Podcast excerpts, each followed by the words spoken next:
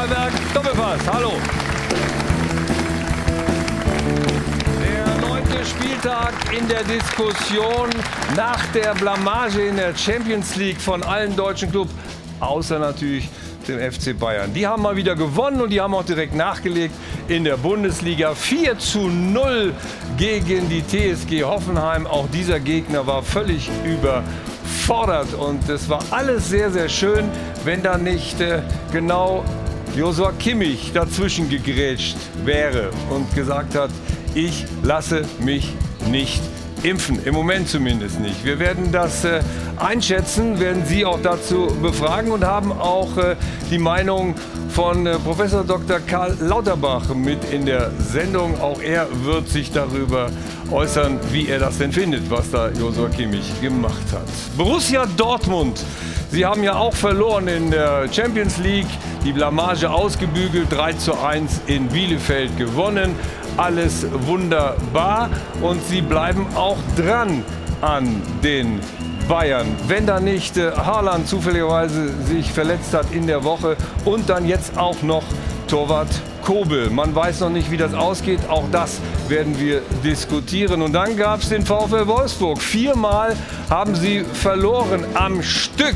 Und das heißt natürlich für Marc van Bommel, den Trainer, jetzt wird es langsam knifflig. 0 zu 2 zuletzt gegen Freiburg.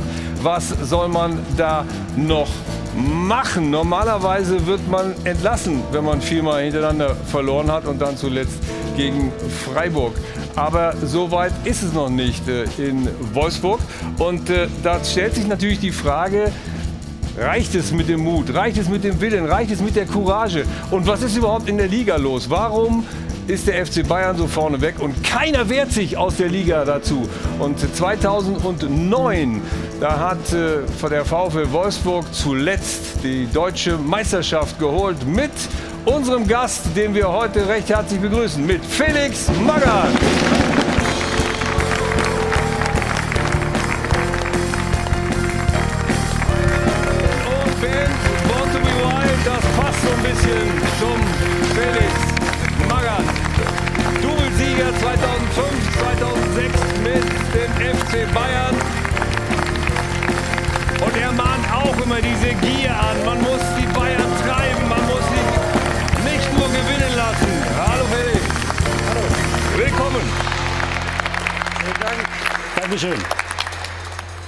Fußball-Bundesliga, also die Liga außer dem FC Bayern, eigentlich eine Mentalitätskrise, kann man das so sagen? Ja, ob Mentalitätskrise.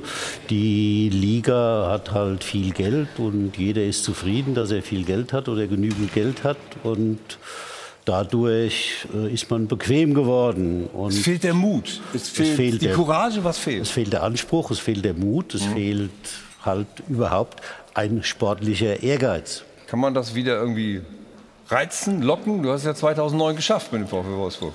Ja, gut, es ist äh, lange her. Es wäre schön, wenn mal wieder einer um die Ecke käme und äh, sowas einfordern würde. Ja. Dann wollen wir das vertiefen mit unseren weiteren Gästen. Herzlich willkommen von der TZ München Chefreporter Manuel Bonke. Vom Fokus begrüßen wir Dirk Adam. Von der WAZ Marian Laske. Herzlich willkommen. Und unser Sport 1 Experte Stefan Effenberg ist auch wieder da. Hallo. Guten Morgen. Hallo. Und wir freuen uns auch auf Jana, die hat die Frage der Woche für uns zu Beginn. Schönen Sonntagmorgen. Josua Kimmich ist also nicht geimpft. Ausgerechnet Kimmich könnte man sagen. Er hat ja noch während der Pandemie die Initiative We Kick Corona ins Leben gerufen. Er soll außerdem nicht der einzige Bayern-Spieler sein, der noch nicht geimpft ist. Von vier weiteren ist die Rede. Zwei Dinge sind Fakt. Die Jungs haben eine Vorbildfunktion. Auf der anderen Seite gibt es in Deutschland eben nun mal keine Impfpflicht. Der Rest ist Meinungssache und genau da kommen Sie ins Spiel. Denn unsere Frage der Woche ist, Kimmich nicht geimpft. Ist das sein gutes Recht oder ist er damit ein schlechtes Vorbild. Auf sport1.de können Sie wie immer abstimmen oder rufen Sie uns an am Dopafon. Die Nummer bleibt wie immer die 01379 011 011. Ja, danke Jana. Und stimmen Sie ab. Geben Sie uns Ihre Meinung und äh, wir wollen Sie darauf auch einstimmen. Also die Liga oder überhaupt die Clubs haben einen riesigen Aufwand getrieben und machen das immer noch, um die Hygienemaßnahmen durchzuführen. Und dann kommen so Spieler wie Josua Kimmich und sagen, lass mich nicht impfen. Norman Solida.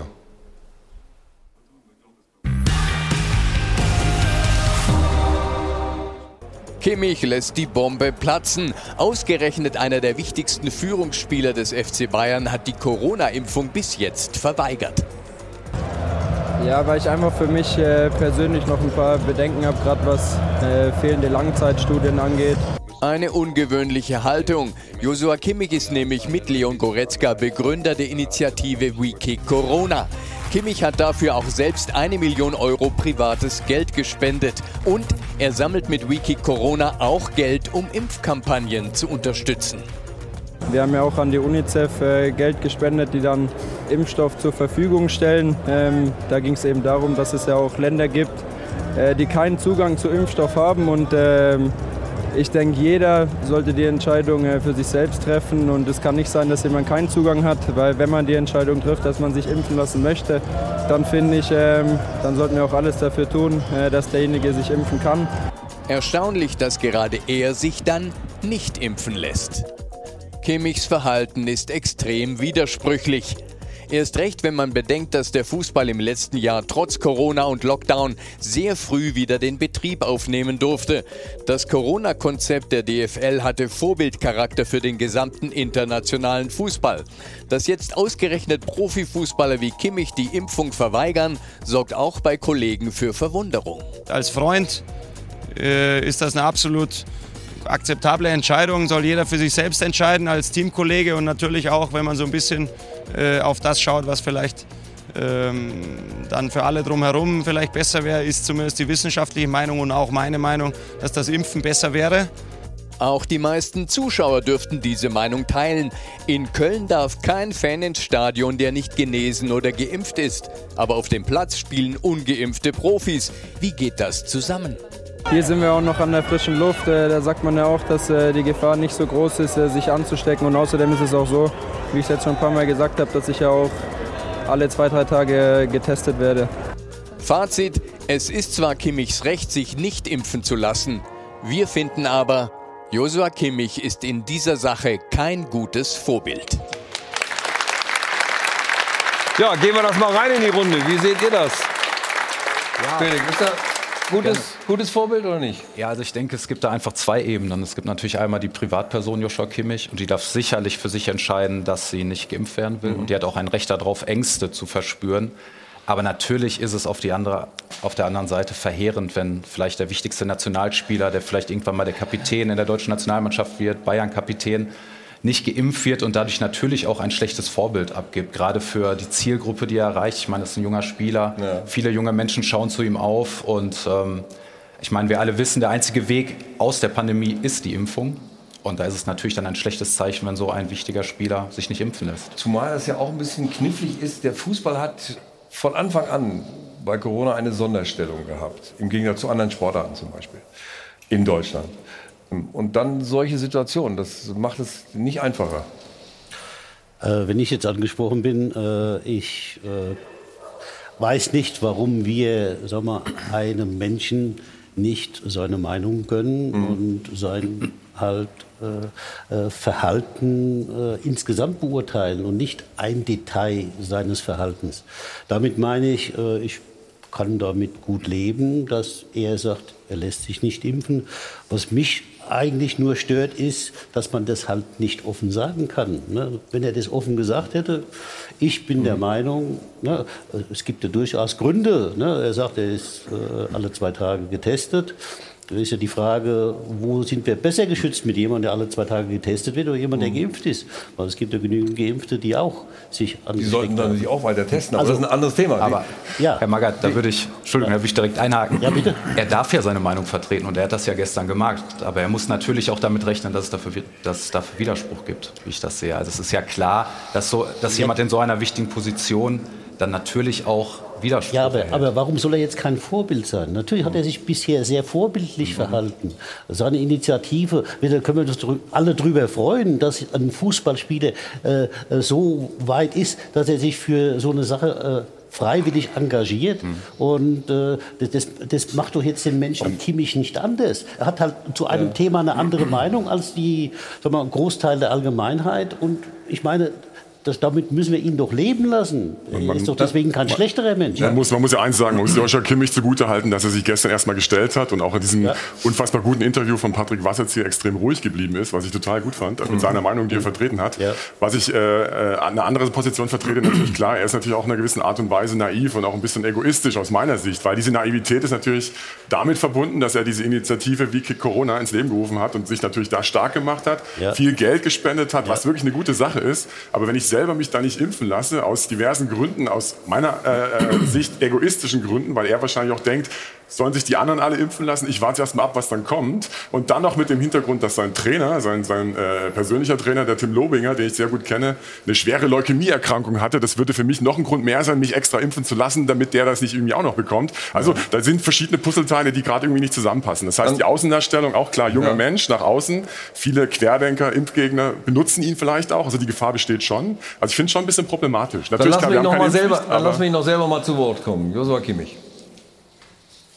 Trotzdem ist es jetzt nicht so, dass ich irgendwie äh, ein Corona-Leugner oder Impfgegner bin. Äh, das finde ich immer so ein bisschen schade, wenn es um die Debatte geht. Es gibt nur noch geimpft oder nicht geimpft und nicht geimpft äh, bedeutet dann oftmals gleich, dass man irgendwie Corona-Leugner oder ähm, ja, Impfgegner ist. Aber ich glaube, es gibt auch ähm, ein paar andere Menschen zu Hause, die einfach ja, ein paar Bedenken haben, äh, was auch immer die für Gründe haben. Und ich finde, auch das äh, sollte man respektieren. Aber Stefan, er wird natürlich auch von den Corona-Leugnern auch schnell vereinnahmt. Ne? Also, Ob er es will oder nicht. Ja, also ich würde sagen, es ist sein gutes Recht. Ich bin da voll beim Felix auch. Ähm, wir wissen natürlich auch, dass, und das wird er auch wissen, dass wenn du nicht geimpft bist, dass die Verläufe natürlich dramatischer sind. Mhm. Das ist ganz klar. Und deswegen gehe ich davon aus, dass er auch kurzfristig äh, die Impfung äh, machen wird. Man hat es ja beim Thomas Müller auch ein bisschen rausgehört. Es wäre schon gut im Team, dass wir dann alle geimpft sind. Aber nochmal, es ist seine freie Entscheidung. Die hat er, die kann er, die hat, kann er auch vertreten. Er hat, er hat ja dazu Stellung genommen. Ähm, fatal wäre natürlich, wenn er irgendwann mal ausfallen würde. Auch für den FC Bayern, nicht nur für ihn. Das meine ich natürlich in erster Linie für den, also nicht nur für ihn, sondern auch für den FC Bayern. Das wäre natürlich fatal. Also das sollte er schon überlegen. Ich glaube, dass er da auch gut beraten ist. Karl-Heinz Rummeniger hat sich ja dazu auch eben gerade geäußert und hat gesagt, äh, dass es natürlich schön wäre, wenn er sich jetzt auch impfen lässt. Aber also, aber also Sie setzen ihn im Grunde genommen nicht unter Druck, aber viele empfehlen, Thomas Müller macht das ja auch, äh, sagen, Josa, lass dich impfen. Natürlich wäre es Ihnen beim FC Bayern allen lieber, wenn Josa Kimmich auch geimpft wäre und auch die anderen vier Spieler. Ich glaube, das Problem ist auch, ähm, Josa Kimmich, Leon Goretzka werden immer als die Profis hingestellt, die über den Tellerrand hinausschauen. Mhm. We Kick Corona ist ja das beste Beispiel, aber wenn es jetzt darum geht, mit diesem Impfstoff Corona wirklich zu kicken, und Joshua Kimmich lässt sich nicht impfen, dann ist das schon, da bröckelt die Fassade des Vorzeigeprofis schon ein bisschen, meine Meinung. Es mhm. ist sein Recht, aber es ist kein gutes Vorbild. Dann wollen wir das doch mal so ein bisschen politisch einordnen lassen, nämlich äh, vom äh, gesundheitspolitischen Sprecher der SPD-Fraktion, Professor Dr. Karl Lauterbach, der vielleicht demnächst auch unser neuer Gesundheitsminister wird. Hallo erstmal, guten Morgen. Hallo. Guten Morgen. Jetzt, jetzt habe ich Sie nicht gehört, aber das heißt nicht, dass die Zuschauer Sie und Zuschauerinnen Sie nicht gehört haben. Äh, wie, wie, fällt, wie fällt Ihre Einschätzung ein zu dem, was äh, Josua Kimmich gestern gesagt hat? Ja, zunächst einmal muss ich sagen, dass ich ihn sehr schätze. Ich bin zwar kein FC Bayern-Fan, aber äh, also Kimmich gehört zu den Spielern, die ich sehr gerne sehe, gerade auch in der Nationalmannschaft. Also wirklich ein ganz toller Spieler. Und von daher hat mir das auch ein bisschen leid getan, also wie das Ganze gelaufen ist, denn das ist ein unglücklicher Verlauf. Er gehört ja wirklich zu denjenigen, die sich engagieren gegen Corona. Er spendet für ärmere Länder, organisiert das, äh, privates Vermögen ein. Das ist schlicht und ergreifend also äh, sehr beeindruckend. Und daher war ich persönlich wahrscheinlich wie viele andere davon ausgegangen, dass er selbstverständlich ist. Wenn er jetzt sagt, er ist nicht geimpft, ist das schon nicht gut. Aber wenn er dann sagt, er wartet ab, ob noch Langfristschäden der Impfung kommen, naja, das ist natürlich schwierig, Ja, und jetzt ist die Leitung abgerauscht. Wir bauen es nochmal auf. Ich komme nochmal zu der Sonderstellung im Fußball. Das wollen wir auch gleich mit Herrn Lauterbach auch nochmal besprechen. Äh, Stefan, ist es für dich auch eine besondere Situation, weil eben der Fußball so eine besondere Situation hat? Natürlich hat er eine große Vorbildfunktion, brauchen wir nicht drüber reden. Er ist mit der Spieler in Deutschland, wo viele drauf schauen. Und das, mhm. was er macht, was er sagt und was er tut, ähm, das nehmen sich natürlich viele Leute auch ähm, zum Vorbild, ganz klar. Äh, aber nochmal, es ist seine freie Entscheidung. Ja. Ich war auch ein bisschen überrascht, als er dieses Statement abgegeben hat, dass er eben nicht geimpft ist. Ähm, ja, ich hoffe und wünsche mir, dass die Verantwortlichen des FC Bayern jetzt so viel Einfluss nehmen, dass er, wie gesagt, dass kurzfristig die Impfung. Ja. Wobei er das ja immer so auch offen gelassen hat. Das muss man äh, ja auch sagen, dass er gestern auch deutlich gesagt hat, ja, vielleicht lasse ich mich ja noch impfen. Die Sonderstellung des Fußballs, Herr Lauterbach, äh, macht das die Situation für Joshua Kimmich auch gerade ein bisschen knifflig? Weil ja Corona-Zeiten war der Fußball immer besonders behandelt.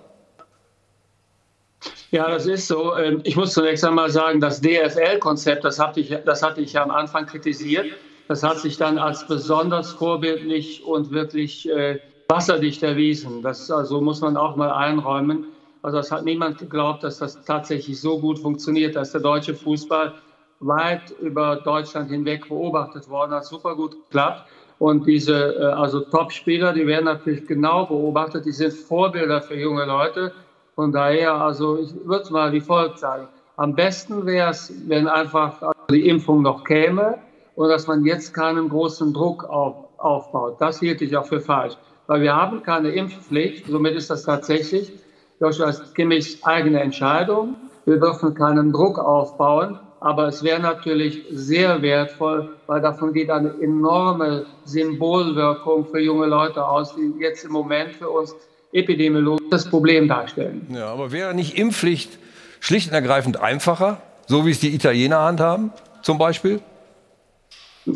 Nein, also das ist meiner Sicht nicht richtig. Also zum einen, es gibt, also rein wissenschaftlich, epidemiologisch gibt es keinen Grund für die Impfpflicht, weil wir könnten mit der Freiwilligkeit also die Impfquote erreichen, die reicht, um, sagen wir mal, die Pandemie zu begrenzen.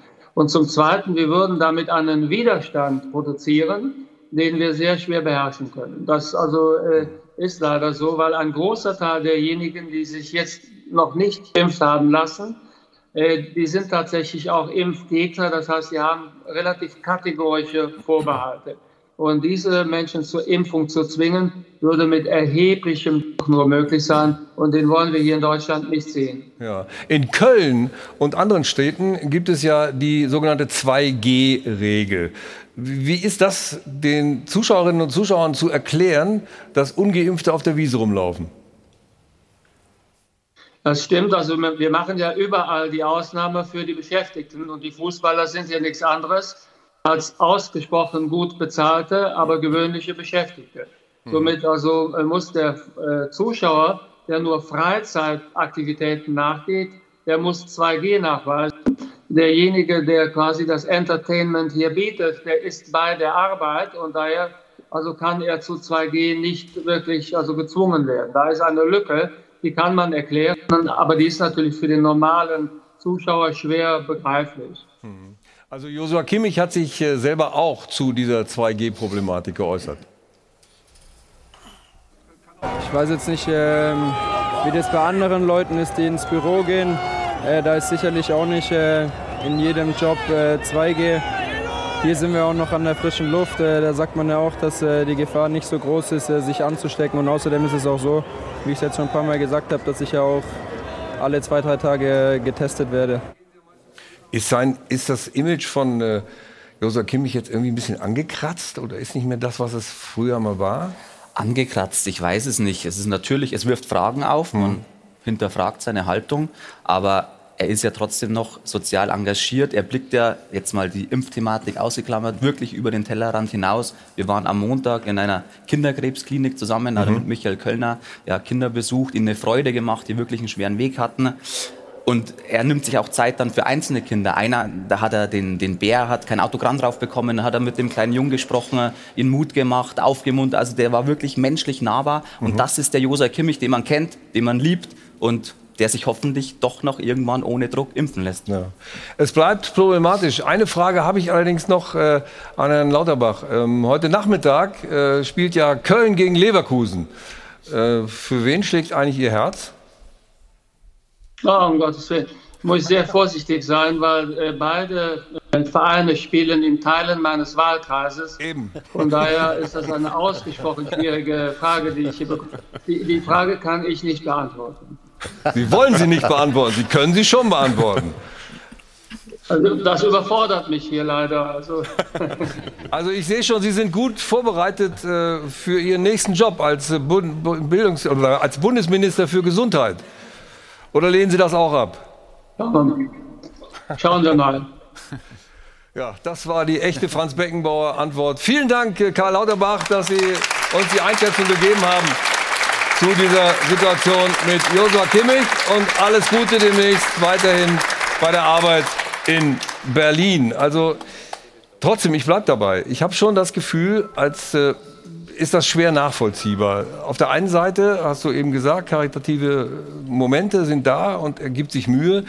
Aber er will ja jetzt im Grunde genommen mit äh, Wiki Corona äh, einen Impfstoff bereitstellen, wo ich dann die Chance habe, ihn abzulehnen. Das finde ich irgendwie ein bisschen komisch.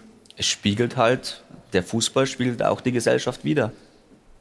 Aber es bleibt komisch. Natürlich. Oder nicht? Ja. Bleib, bleibt absolut komisch, wie gesagt. Und äh, wenn er sich jetzt am Montag den Peaks ge geben lässt, werden viele auch nicht böse im Endeffekt. Mhm. Äh, was ich halt äh, auch noch wichtig finde, ist, dass man natürlich das nicht mit, nicht mit Druck machen darf. Also nicht mit dem Vorschlaghammer draufhauen und sagen, Kim, ich mach das jetzt, sondern es kommt da auf Überzeugungsarbeit an, wie auch im, im, echten Leben draußen in der Gesellschaft. Das heißt, man muss Leute davon überzeugen.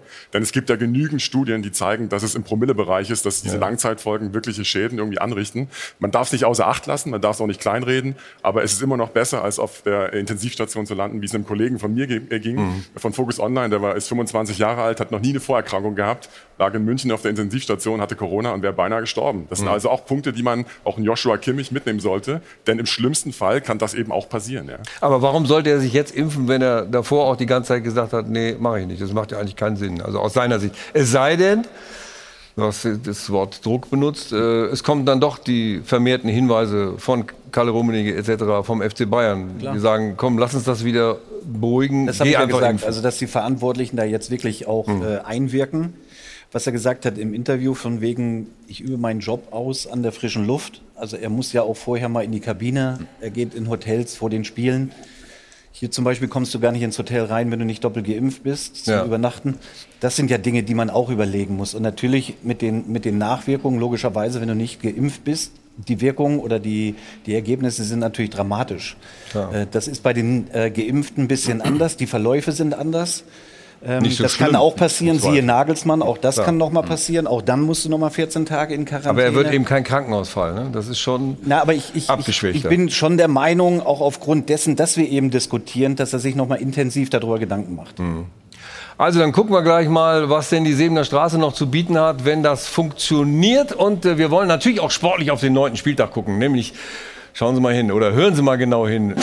Marc van Bommel wurde da schon ein bisschen, äh, ich will nicht sagen ausgepfiffen, aber so langsam kommt der Unmut in Wolfsburg.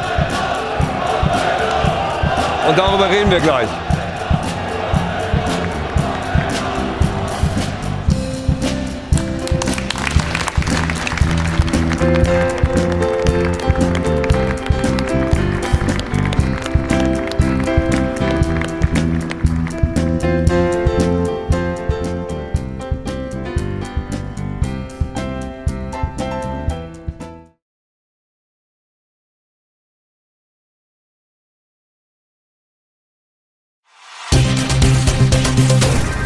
Werbung Anfang.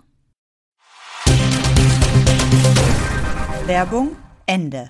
Und Ben zurück im Hilton Airport Hotel in München und äh, wir haben ja Josua Kimmich eben schon ausführlich gehört. Jetzt wollen wir mal hören, was denn seine Bosse, seine Chefs dazu sagen, wie weiter mit der Situation umgehen wird. Und äh, deshalb schalten wir jetzt mal zu Florian Plettenberg, unserem Sport 1 Chefreporter. Florian, schöne Sonne an der Sebener Straße. Ist denn auch die Stimmung so Richtung Josa Kimmich? Was sagen die Bosse? Schönen guten Morgen in die Runde. Ja, ich muss dich leider enttäuschen, denn Die Bosse, zumindest die aktiven Bosse, die sagen nichts. Sie haben sich darauf verständigt, sich zu dieser Thematik nicht mehr zu äußern. Das betrifft Heiner, Kahn und Salihamidzic, denn man hat gesagt, das ist die Privatsphäre des Spielers. Und auch für Josua Kimmich ist diese Thematik mit eben den gestrigen Äußerungen dann nach dem Spiel auch beendet. Aber so richtig Privatsphäre ist es doch nicht. Denn wenn Josua Kimmich sich zusätzlich anstecken sollte und ausfällt für den FC Bayern, dann ist das ja auch ein Ausfall für den FC Bayern. Man muss sich dazu doch äußern. Man kann doch nicht einfach sagen, Kopf in den Sand, wir hoffen, dass er sich nicht ansteckt. Ganz klar bin ich auch bei dir, aber es ist natürlich jetzt eine Thematik, die der FC Bayern ja jetzt schon seit ein Monaten kennt, was jetzt eben hinzugekommen ist, dass es eben öffentlich geführt wird, diese Diskussion. Und ich kann dir sagen, dass natürlich der Wunsch ist, auch in der Vorstandsetage, dass eben die Spieler durchgeimpft sind. Denn wir betrachten mal die Situation. Nagelsmann, der sich jetzt mit Corona infiziert hat, der kann sich ja als vollständig geimpfter ab dem fünften Tag freitesten lassen. Und wenn jetzt eben auch ein Stammspieler wie Kimmich ausfallen würde mit Corona, der müsste zwei Wochen in Quarantäne. Gesetzt der Fall, dass dann eben diese Regularien auch durchgesetzt würden. Also das wäre dann eine sportliche, erhebliche Schwächung, das muss man ganz klar so sagen. Aber es ist natürlich eine Thematik, die für Unruhe sorgt. Natürlich hat sich jetzt jeder der Spieler darauf committet, auch zu sagen, es ist die Privatsphäre. Deswegen fand ich es umso besser, was Thomas Müller gesagt hat, der gesagt hat, als Freund kann ich es nachvollziehen, als Mitspieler würde ich mir wünschen, dass er geimpft ist. Denn auch er weiß, man braucht Spieler wie Kimmich und auch wie viele andere, die eben nicht geimpft sind. Auf der anderen Seite kann man ja wirklich nicht hingehen und auf Seiten der Bosse sagen, also äh, wir wollen das nicht diskutieren, das ist Privatsphäre. Dann macht Josua Kimmich öffentlich und damit ist es ja auf dem Markt. Also da müssen Sie sich dazu äußern. Warum äußern sich die Bosse nicht zu der Situation, Kimmich? Ja, weil man zu dem Thema ja nichts äh, sagen kann. Es gibt die beiden, Entschuldigung, es gibt die beiden Seiten, dass natürlich alle oder die meisten halt sagen, man muss impfen, aber wir alle wissen auch, dass eben auch die, das Gut Freiheit ja ein wichtiges Gut ist. Und deswegen muss man eben auch einem einzelnen Menschen die Freiheit geben, zu sagen, nein, ich mache nicht das, was. Ja, aber auf der anderen Seite ist ja der Angestellte vom FC Bayern. Wenn der ausfällt, dann ist das ja ein Riesenausfall. Das ist ja nicht irgendjemand, der Josa Kimmich. Das ist ja ein ja, wichtiger Spieler für, für die Mannschaft. Ja, aber äh, das ist ja das Prinzip einer Fußballmannschaft oder der Mannschaft. Äh, es fällt immer mal jemand aus. Und er musste nicht wegen Corona, er kann wegen was anderem ausfallen. Ja, aber was ich nicht verstehe, auch ersetzen. Ja, aber was ich nicht verstehe, ist, äh, man hat als Profi, darf man nicht Skifahren und was weiß ich, nicht Bergsteigen und sonstiges, aber impfen lassen ja, muss aber, ich mich nicht. Aber, aber die Verantwortlichen müssen ja, die sich ja jetzt nicht öffentlich äußern. Also viel wichtiger ist doch jetzt, einen Kimmich zur Seite zu nehmen, hm. intern die Dinge intensiv zu besprechen und dann ähm, eine Lösung zu finden. Aber Josua ist in die Öffentlichkeit gegangen, da muss ich doch zumindest auch von den Bossen. Ja, aber dann reicht äh, das ja. Da, ja aber da muss ja nicht noch der Nächste kommen und an die Öffentlichkeit gehen, sondern das reicht. Kimmich hat klar Stellung bezogen ja. zu dem Thema. Ja.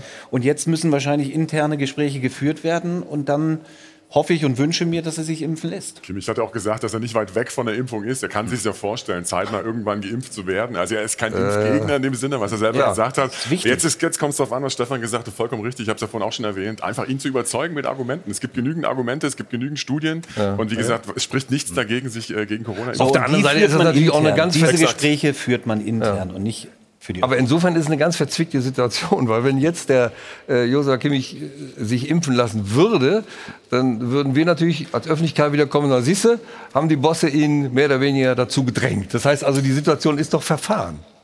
Ja, aber ich, ich, denke, das muss man Joshua Kimmich dann schon zugestehen, dass er sich mhm. jetzt natürlich noch mal neu informieren kann und dann sich vielleicht auch impfen lassen kann. Also ich denke, es ist ja vollkommen klar, dass jeder Bundesliga-Club, dass jedem Bundesliga-Club sehr daran gelegen ist, dass sich die Spieler ja. impfen. Klar. Einmal aus gesundheitlichen Gründen, einmal natürlich aus sportlichen Gründen. Ähm, aber man kann nun mal niemanden dazu zwingen. Und jetzt geht es nur, indem man ihm weitere Argumente nennt, indem man ihm zeigt, dass die Gefahr, schwer an Corona zu erkranken, immer noch höher ist als die Nebenwirkung einer Impfung.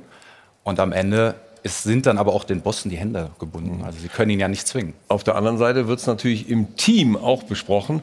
Und äh, der Lautsprecher des Teams, natürlich Thomas Müller, sagt auch was dazu. Als Freund äh, ist das eine absolut akzeptable Entscheidung. Soll jeder für sich selbst entscheiden als Teamkollege und natürlich auch, wenn man so ein bisschen äh, auf das schaut, was vielleicht ähm, dann für alle drumherum vielleicht besser wäre, ist zumindest die wissenschaftliche Meinung und auch meine Meinung, dass das Impfen besser wäre. Na, uns, uns wird das auf keinen Fall auseinanderbringen. Ähm, dafür stehen wir zu eng zusammen. Ähm, aber klar, wenn, wenn die Spieler dann äh, fehlen sollten, weil sie nicht geimpft sind, ist das natürlich für alle Beteiligten bitter. Florian, schart sich das Team des FC Bayern jetzt äh, hinter dieser Aussage von Thomas Müller und kommt dann wieder Ruhe rein?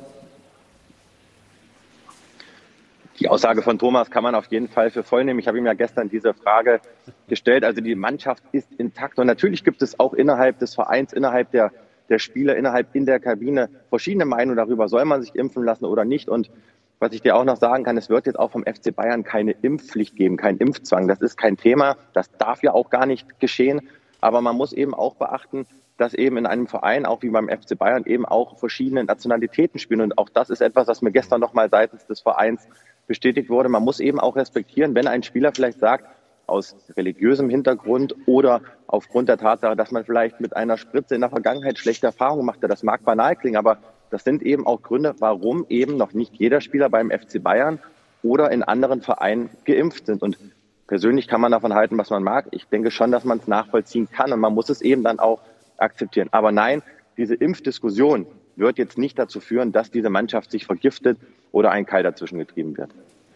Vielen Dank, Florian Plettenberg von der Sebener Straße bis dahin. Und äh, wir gehen jetzt zur Jana und äh, es geht um Netzreaktionen zu diesem Thema. Bitte, Jana. Dann schleiche ich mich mal hier ins Bild, lösen die Frage der Woche auf. Tatsächlich recht eindeutig. 59 Prozent sagen, das ist schon Kimmichs gutes Recht. Ich habe mal ein paar Meinungen aus dem Netz rausgesucht. Allein die Diskussion zeigt ja schon, dass wir in Deutschland fast schon faktisch eine Impfpflicht haben. Seine Argumente sind valide und wir würden uns alle einen Gefallen tun, indem wir den demokratischen Grundgedanken der freien Meinungsäußerung hier auch entsprechen. Es gibt natürlich auch andere, konträre Meinungen. Seine Vorbildfunktion als Leader bei Bayern und angehender Kapitän der Nationalmannschaft hat er hier äh, hat er sich hiermit ein ziemliches Eigentor geschossen. Wirklich schade, denn damit beschädigt er sich und seine Marke massiv. Oder auch sehr sachlich, wie Sebastian es ausdrückt. Da wir glücklicherweise in einer Demokratie leben, ist die Antwort ganz klar beides. So kann man es auch sagen. Jetzt noch Ihre Antworten zu Hause am Dopafon.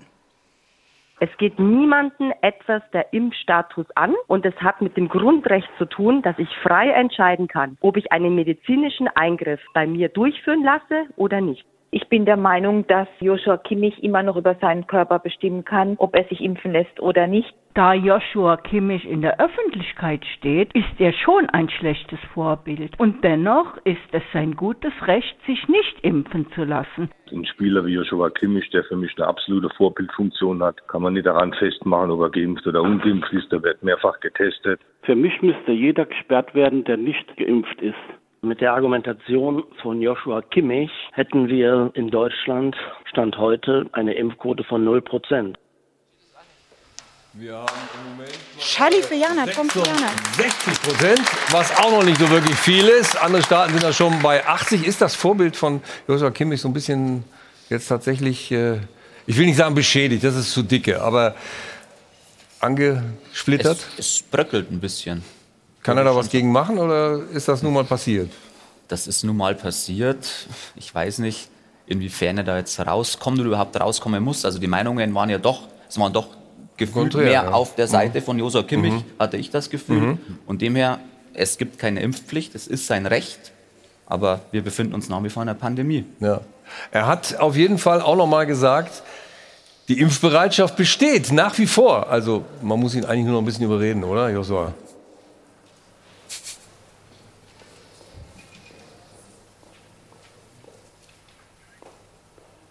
Deswegen sage ich auch nicht äh, kategorisch, dass ich äh, mich überhaupt nicht impfen lasse, äh, sondern es geht einfach darum, dass ich noch ja, ein paar, paar Bedenken habe und deswegen äh, ist es auch sehr gut möglich, dass ich mich äh, in Zukunft impfen lasse.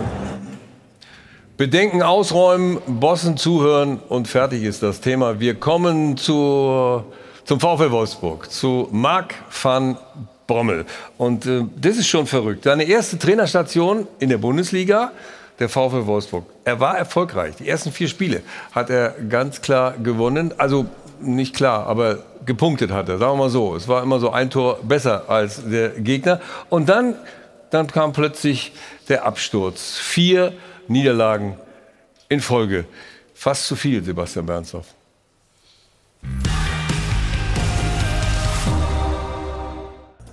Au Backe, Wolfsburg-Fan zu sein oder sogar sportlich Verantwortlicher beim VfL ist wirklich kein Spaß zurzeit.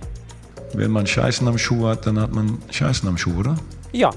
Und alle hoffen, dass wenigstens der Tiefpunkt bereits erreicht ist mit der vierten Bundesliga-Pleite in Folge. Ein regelrechter Absturz. Vom hoffnungsvollen Bayernjäger blitzschnell zum Krisenclub. Der Traumstart unter dem neuen Trainer gefühlt eine Ewigkeit her. Marc van Bommels Mannschaft wirkt offensiv nicht nur Glück, sondern auch planlos. Sie hat zudem in der Defensive ihre Stabilität verloren, ist verwundbar bei Standardsituationen. Und schon vor dem 0 zu 2 gegen Freiburg beklagte eine erste Stimme aus dem Team, dass der Zusammenhalt nicht mehr so richtig da sei. Ein echtes Alarmzeichen, auch für Jörg Schmatke, den Geschäftsführer Sport. Ich würde das auch äh, analysieren und äh, wir kommen da zusammen raus. Da bin ich 100% von überzeugt. Van Bommel, als Spieler ein Riese, als Trainer noch Lehrling. Logisch, Erfolgscoach wird man nicht von heute auf morgen. Aber angesichts der niederschmetternden Bilanz von zuletzt acht Pflichtspielen ohne Sieg stellt sich natürlich die Frage, war es das vielleicht schon für Marc van Bommel? Die, die Frage wollen wir jetzt noch gar nicht beantworten. Wir wollen erstmal noch einen Schritt zurückgehen und überlegen, Felix, gute Topspieler, haben die es besonders schwer als Trainer? Ist Marc van Bommel da wieder so ein Beispiel? Hm, Würde ich nicht sagen. Also ich glaube nicht, dass die das besonders schwer Kann er, haben. kann er Trainer? Er kann sicher Trainer, weil er ja auch ein Spieler war, der äh, äh, anders als andere auch schon als Spieler mannschaftlich gedacht hat. Er Mhm. war ein Führer in der Mannschaft gewesen, auch beim FC Bayern. Und von daher hat er schon äh, dieses sagen wir, Führergehen in sich. Und ich bin überzeugt, dass er ein guter Trainer ist und auch wird. Man muss sagen, die Vorgeschichte war ja, dass du ihn zu den Bayern geholt hast. Ja. Und er dann auch sehr erfolgreich da gespielt hat. Insofern verbindet euch diese Geschichte ja. Ja, das, das verbindet natürlich. Äh, allerdings ne, er war ja nie so ganz mit mir einverstanden, äh, als ich dann Wolfsburg-Trainer war und äh, den Torhüter äh, kurz vor Schluss ausgewechselt habe. Äh, das hängt ihm ein bisschen nach, das wirft er mir auch heute noch vor. Wobei, wie gesagt, äh, auch das sind wieder Dinge, äh, wenn ich jetzt einem Spieler mal was versprochen habe, dann halte ich das auch. Ne? Ob das jetzt dann für mich dann hinterher unangenehm ist oder nicht und ob jetzt jemand das verstehen kann, ob Uli Hoeneß oder Marc van Bommel äh, damit äh, einverstanden sind oder nicht, kann ich ja dann nicht ändern. Dann muss ich das halt äh, so machen, wenn ich Ja. das vorher versprochen habe. Ist ein Topspieler als Trainer ungeduldiger, wenn er dann in die Trainerrolle rutscht? Kannst du das nachvollziehen? Also ich beziehe das jetzt mal auf Marc van Bommel. Marc, Marc van Bommel war ja ein hochintelligenter Spieler, der ja schon als Spieler so ein bisschen wahrscheinlich gedacht hat wie so ein Trainer. Er steckt jetzt gerade in einer schwierigen Phase, aber am Anfang haben wir ihn gelobt für das, was er bei Wolfsburg gemacht hat, sind super in die Saison gestartet. Jetzt ist es ein bisschen kritisch. Wenn einer da rauskommt, dann ist es Marc van Bommel.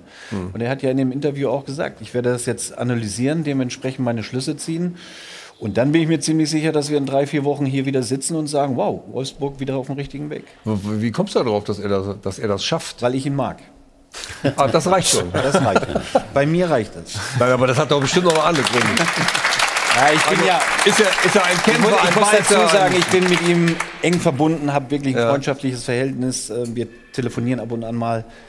Ähm, Nochmal, wenn einer da rauskommt in so einer Situation, dann bin ich mir sicher, dass er das ist, weil ich ihn mag. Mhm.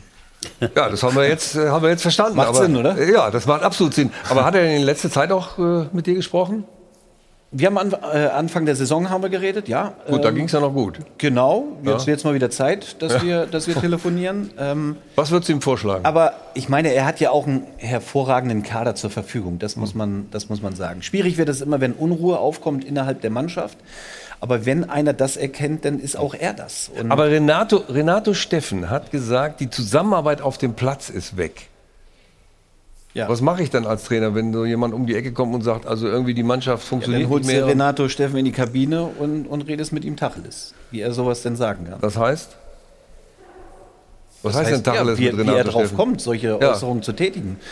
Äh, ist nicht gut, gibt kein gutes Bild, wirft Mhm. ein schlechtes Bild auch auf den Trainer oder aufs Trainerteam, überhaupt keine Frage. Ähm, aber sie haben ja das Potenzial. Also da muss sich auch jeder Spieler selber hinterfragen. Wir, wir hinterfragen immer den Trainer, der Trainer, der Trainer. Also sind auch noch andere für verantwortlich. Und das sind in erster Linie die Spieler.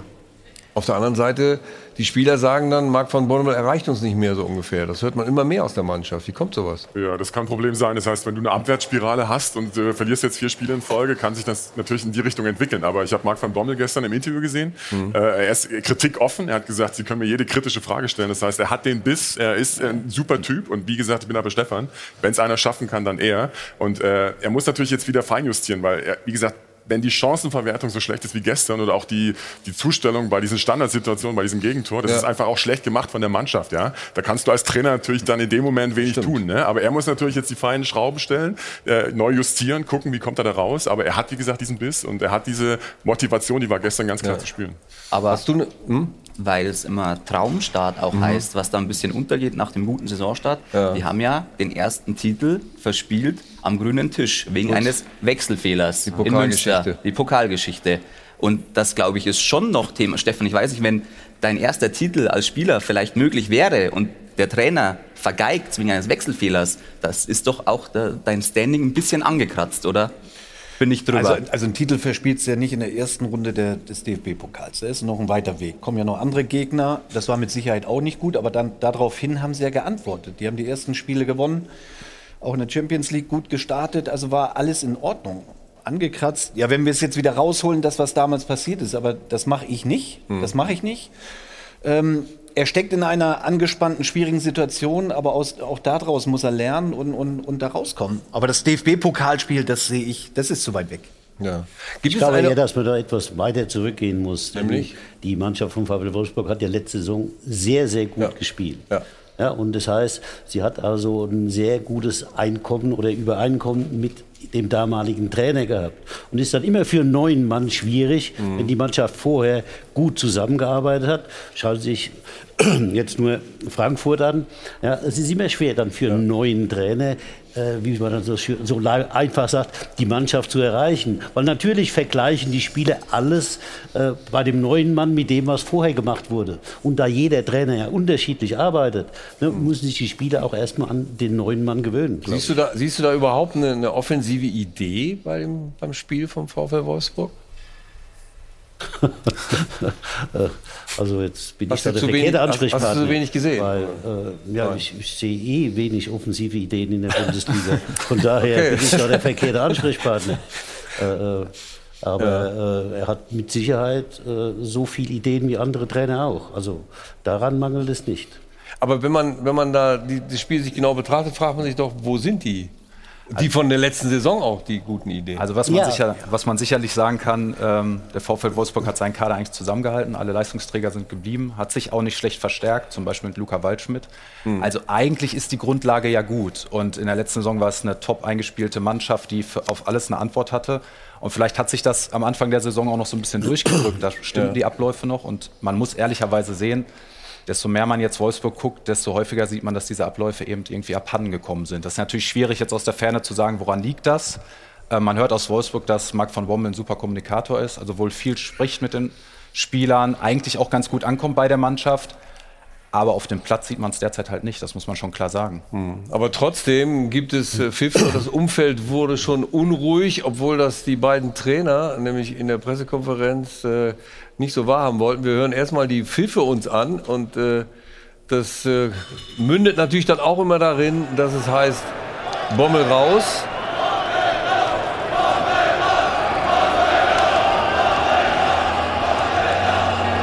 Und das hat zur Folge, das hat zur Folge, dass natürlich das gesamte Umfeld unruhiger wird. Und äh, Felix, du wolltest eben schon noch was zur offensiven Idee sagen. Ist dir jetzt noch was eingefallen? äh, nein, äh, selbst, wie gesagt, jede äh, Idee, auch die Offensive, ja. ist ja abhängig von den Spielern. Ja, also Klar, aber das sind doch die von letzter Saison. Ja, aber ja, natürlich sind die von der letzten Saison. Jemand, aber, aber erinnert, sich noch, erinnert sich noch jemand dran, dass es letzte Saison äh, dann gut wurde, als zwischen dem äh, sportlich Verantwortlichen im Büro und dem hat. Trainer es gekracht hat. Ja. Das war der Zeitpunkt, wo es dann beim VfL Wolfsburg lief. Du meinst, also, weil das Team gesagt hat, wir müssen den Trainer stärken, oder? Würde ich so sehen, ja. Das glaube ich, wie gesagt, dass die Mannschaft sehr gut mit dem Oliver Glasner ausgekommen ist und dass er auch ein sehr guter Trainer ist, der die Sache außerordentlich gut gemacht hat. Das heißt, wir müssen jetzt Schmatke schnell anrufen und sagen, streite dich mit dem Trainer, damit die Mannschaft wieder nach vorne kommt.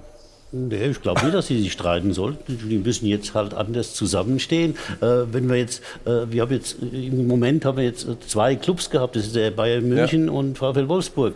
Bei VfL Wolfsburg scheint es nicht zu stimmen. Hier wurden dann wieder Stimmen kommen aus der Mannschaft heraus. Beim FC Bayern, und das nehme ich jetzt äh, aus dem heutigen Tag mit, mhm. Da hört man nichts aus der Mannschaft, sondern nur Unterstützung für Joshua Kimmich. Ja. Und das zeigt die Stärke des FC Bayern im Moment gegenüber anderen Vereinen. Das heißt, Renato Steffen hat eigentlich der Mannschaft einen Bärendienst erwiesen mit, seinem, mit seiner Aussage. Selbstverständlich, aber wie gesagt, ich möchte es an dem Spiel nicht festmachen. Ja. Das ist ja die allgemeine Stimmung dann in Wolfsburg oder um die Mannschaft herum. Mhm. Das hat nicht nur mit den Spielern zu tun. Dann wollen wir mal kurz in die Pressekonferenz reinhören, weil auch Kollege Streich hat da versucht, Marc von Bommel den Rücken zu stärken.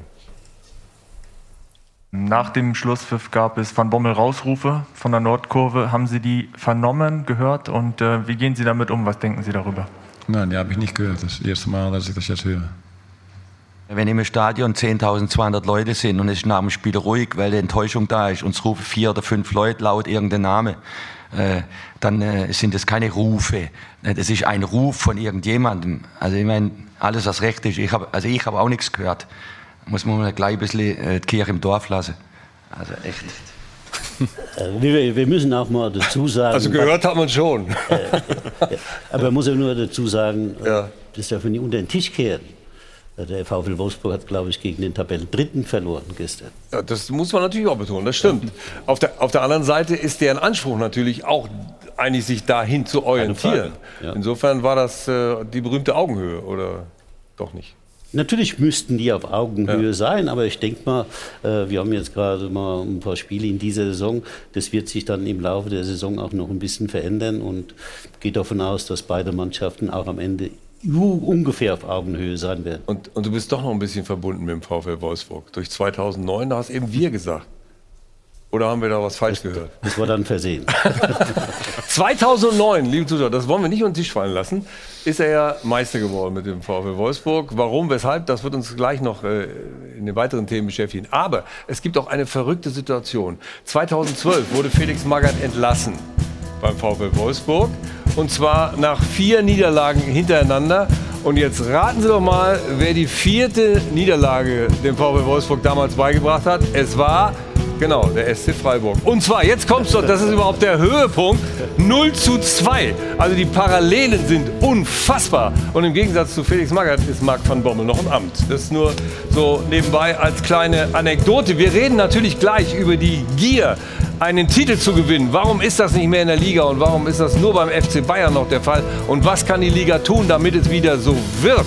Das Ganze gleich nach der Werbung. Und Sie können vorher die Chance nutzen, 100.000 Euro zu gewinnen. Also wenn das Ihnen nicht ausreicht, dann weiß ich es auch nicht. Bis gleich nach der Werbung. Werbung Anfang.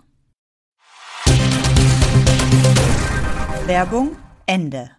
Hotel Hilton am Münchner Flughafen. Hajo von Hadeln und Band und wir sind im Doppelpass in der nächsten Runde und freuen uns jetzt auf Jana mit der Teamanalyse. Die Teamanalyse wird präsentiert von Amazon Prime Video. Und in der schauen wir auf den VfL Wolfsburg. Da läuft so gar nicht rund derzeit. Seit fünf Bundesligaspielen sieglos. Insgesamt schon seit acht Pflichtspielen, wenn wir die Champions League noch mit dazu nehmen.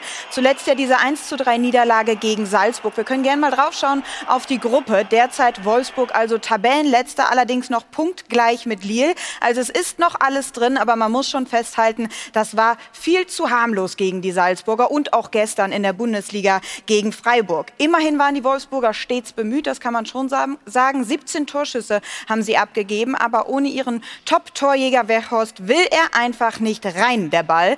Und dann muss man eben hinten zumindest die Null halten, aber auch das hat nicht funktioniert. Schon wieder ein Gegentor nach ruhendem Ball. Das war auch schon Standard-Gegentor Nummer 5 in dieser Saison. Sie merken, es gibt viel zu analysieren, deswegen würde ich sagen, rein ins Spiel der Wolfsburger. This magic moment. Die Teamanalyse wurde präsentiert von Amazon Prime Video. Danke, Jana. Aber man muss natürlich sagen, Schlager und Wechos fehlen tatsächlich dem VfL. Das haben wir ja schon kurz äh, angesprochen. Aber wenn man sich das 0 zu 1 anschaut, was wir jetzt noch mal gemeinsam gerne tun wollen, da fehlten nicht nur die zwei, Stefan. Da fehlt nicht nur was? Da fehlt nicht nur Wechhaus und Schlager. Weil Na, erstmal denkt in- man ja, das Team. ist Abseits, so eine Ja. optische Täuschung, war kein Abseits. Ja, vorne muss natürlich einer immer den Ball wegmachen. Da stellst du immer einen hin, der genau das verhindert. Da sind sie halt schlecht gestaffelt. Sie stehen einfach hast du, falsch. Was hat Marc gesagt? Hast du Scheiße am Fuß, hast du Scheiße am Ja, Fuß. das ist übrigens nicht von ihm, sondern von Andi Brehme, ne? Richtig? War das Andi Brehme, der gesagt hat? Glaube ja. Scheiße am Schuh, ist ja. Am Schuh. Das hat er, glaube ich, gesagt, als Kaiserslautern abgestiegen sind. Jahrzehnte her. Ja, weiß keiner mehr. Ähm, Nochmal zurück zu diesem 0-1. Äh, Sie standen völlig falsch. Ich meine, das macht natürlich ein, ein Spiel nicht ruhiger, wenn man sowieso im Moment äh, so Nein, dasteht. ja, grundsätzlich, grundsätzlich solltest du Standards schon verteidigen. Hier muss halt vorne einer stehen, da stellst Ja. du als Trainer immer einen hin. Vielleicht haben die Jungs nicht zugehört, ähm, dann fällt er ihnen noch, vo- noch mal vor den Schlappen. Also hat Ja, auch ein bisschen also, Glück gehabt. liebe Leute, darf ich Ja. mal da Ja, bitte, reingrätschen? gerne. Also, äh, Das das, denen ja, das also das wird aus meiner Sicht in der Bundesliga immer als Abseits gepfiffen. War es aber das nicht. War, das war doch. Warum war es kein Abseits? Schauen wir nochmal hin. Ja, Also ich schaue hin und sage, es war Abseits. Ja, ja, ja, aus der Perspektive ja. Wenn du aber auf der geraden Linie stehst, siehst du, dass Ja. es eben kein Abseits war. Es wird mit der Hacke von. Weil der Wolfsburger- vergessen von Jetzt, wem. jetzt. Ja, aber dann gibt es diese Moment, kalibrierte Linie. Moment, Moment. Äh, Maßgebend ist der Zeitpunkt, wo der Ball gespielt Genau. wird, nicht der Ball vorher. Nee, nee. So, und jetzt hat er den Ball noch nie gespielt. Und jetzt ist schon der Rote, der dann den Ball auch aufs Tor schießt, aus meiner Sicht. Ne? Egal, ob das jetzt dann die Fußspitze oder ob Mhm. das die Schulter oder ob das Ja. der Bauch ist, er ist weiter vorne. Das heißt, Sie haben. Ist aber, ist leider, also es war abseits. Es war abseits. Ja, wir haben eine abseits. falsche Kameraeinstellung, Ja. wenn wir hier auf der Geraden stehen, da wo der Linienrichter ja auch steht. Ähm, siehst Ach so. du, dass der Fuß eben das Abseits aufhebt von dem Wolfsburger? Aber Also die unabhängig. Mauer, die Mauer da vorne. Nein, nein, der, der vor dem. der Der, Ja, der geht ja raus. Der Grüne. Der, der geht Grüne. raus, aber ist Also- mit der Hacke hinten drin. Und das Ja. ist ja entscheidend. Also man So, kann ja. das in der Einstellung nicht genau sehen, so, aber seine okay. Hacke ist quasi noch äh, Ja. Okay. kurz dahinter. Ja. Also so viel, so viel Abseits. Ganz bisschen. Ja. Ja, aber wir natürlich, ich glaube, die mal Mario Mannschaft. Gomez, ob das Abseits ist oder nicht. nee, lieber nicht. Lieber Ähm, nicht, okay. Äh, trotzdem passt dazu, dass ja Marc van Bommel schon nach dem 1 zu 3 gegen Salzburg äh, in der Champions League gesagt hat, das aggressive Verteidigen ist uns abhanden gekommen. Ich meine, aggressiv war das ja da auch nicht. Auch wenn es eine Standardsituation ist. Aber die Reaktion lässt auch zu wünschen übrig. Auch wenn ich glaube, dass es abseits ist, muss ich doch zumindest eine Reaktion zeigen. Das machen sie gar Nochmal, nicht. es war kein Abseits. Ja. Ähm, Ganz knapp nicht. Weil die Hacke von dem Wolfsburger eben das Abseits aufhebt. Er darf gar nicht in diese Situation kommen, dass er rausgeht, Ja. sondern er muss ja erstmal den Ball verteidigen. Und du musst davon ausgehen, dass er so geschossen wird. Und sie standen im Prinzip Dann da. hätte er ihn vorne, vorne weggemacht. Ja. Und eben weil er den Schritt raus macht, macht er den Weg frei dann für den Freiburger. Also ich Aber finde auch beim Freistoß aus der Höhe muss der kurze Posten verteidigt werden. Immer. Und Das ist halt der Fehler. Immer. Jetzt haben wir noch mal gebastelt und extra für alle, die glauben, es sei abseits gewesen, ist hier der Beweis, kein Abseits. Da, da ist die Hacke. Felix, siehst du es? Das sehe ich. Aber, ich Schuh. aber, aber außer der Hacke sehe ich auch, dass die Nummer 32 den Ball noch nicht gespielt hat. Also Ach so. Können wir es noch mal zucken lassen? und der, der Spieler mit der Hacke, der ist gerade am rauslaufen. Jetzt der, hat er ihn gespielt. Ja, aber da. Da, der Ball ist Jetzt. gespielt Jetzt und trotzdem ist die. Hacke. Jetzt habt ihr Ja, okay. Ja, wir haben es gelöst. Hey. Bravo.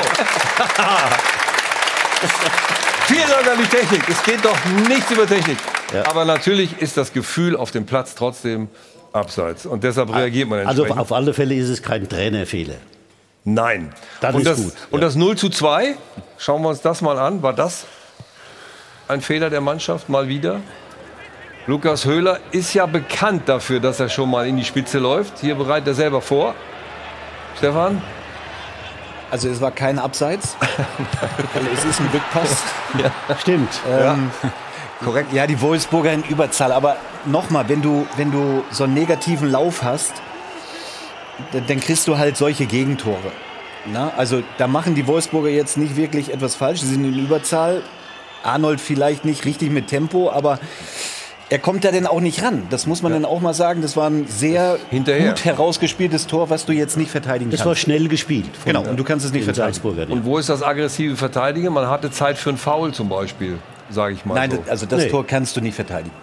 Das ist einfach so. Er Und spielt wenn ihn- Arnold, wenn Arnold äh, versucht, Schwierig, weil er hinter dem äh, Ja, gut, Höhler ist. Also er steht dahinter. Er kann faul spielen, kannst du eh nicht äh, in der Situation. Und Arnold kommt dann auch nicht mehr hin. Das ist, muss man einfach sagen, haben die Freiburger richtig gut gemacht. Also ich finde auch, wenn, dann muss Arnold halt davor kommen. Er So. schafft das nicht, aber das ist, ist dann halt der gefährliche Raum, der darf eigentlich nicht frei sein, aber wie Stefan Effenberg das schon sagt, Arnold kommt nicht hinterher. Aber das ist, wenn dann, die, so kann man das Tor verhindern, wenn er es schafft. Abschließend, Marc van Bommel bleibt Trainer in Wolfsburg. Von euch zweien vielleicht mal die Einschätzung, Zum weil Glück, Schmatke zum Glück ruhig und bleibt? richtig. Zum Glück und richtig. Ich hoffe, Weißt du das schon, oder? So hat sich de deine Frage gerade angehört. ähm, man muss jetzt auch an die Jungs appellieren, auch an die Spieler appellieren und sagen, hey, ihr habt mehr Potenzial, ihr könnt mehr abrufen, ne? bringt das auf den Platz. Ähm, also ich bin nach wie vor überzeugt, dass Marc von Bommel der richtige Trainerstand jetzt und auch für die nächsten Wochen auf jeden Fall in Wolfsburg ist. Ja, nochmal, es ging gegen den jetzigen Tabellendritten. Der etatmäßige Stürmer hat gefehlt. Ja, also wenn Lewandowski beim Bayern fehlt Der oder wenn Haaland bei Dortmund fehlt, gefehlt. sagen wir auch, naja, die Dortmunder sind geschwächt. Jetzt, warum sollen die Wolfsburger die geschwächt sein, wenn der Weghorst fehlt? Also ja, das müssen wir dann auch schon so akzeptieren. Und deswegen gibt es keinen Grund, an dem Trainer zu zweifeln oder an dem Trainerstuhl zu sägen. Gute Aussage. Auf der anderen Seite wollen wir einen Schlager nicht un unterschlagen, im wahrsten Sinne des Wortes, weil ich glaube, dass auch er als Umschaltspieler eine wichtige Figur ist in dieser Mannschaft, was einfach fehlt. Und dadurch sind sie auch im Mittelfeld noch wackeliger, als sie sowieso schon sind. Also, Wolfsburg hat schwere Zeiten und noch schwerer hat der FC Augsburg. Und äh, Jana mit der Szene der Woche. Die Szene der Woche wird Ihnen präsentiert von LEDVANCE. Smartes Licht für zu Hause. Zunächst müssen wir aber mal sagen, Mainz ist zurück in der Erfolgsspur nach diesem 4 zu 1 Sieg gegen die Augsburger. Ja, und für Augsburg nahm dann das Unheil nach nur 10 Minuten seinen Lauf. Erstes Gegentor also, wir sehen es hier. Über rechts dieser Steilpass. Dann Wittmer mit der Hereingabe und dann das. Also absolutes Blackout von Gumni. Der versucht, den Ball zu klären, aber da liegt die Betonung wirklich auf versucht. Ihm rutscht die Kugel dadurch.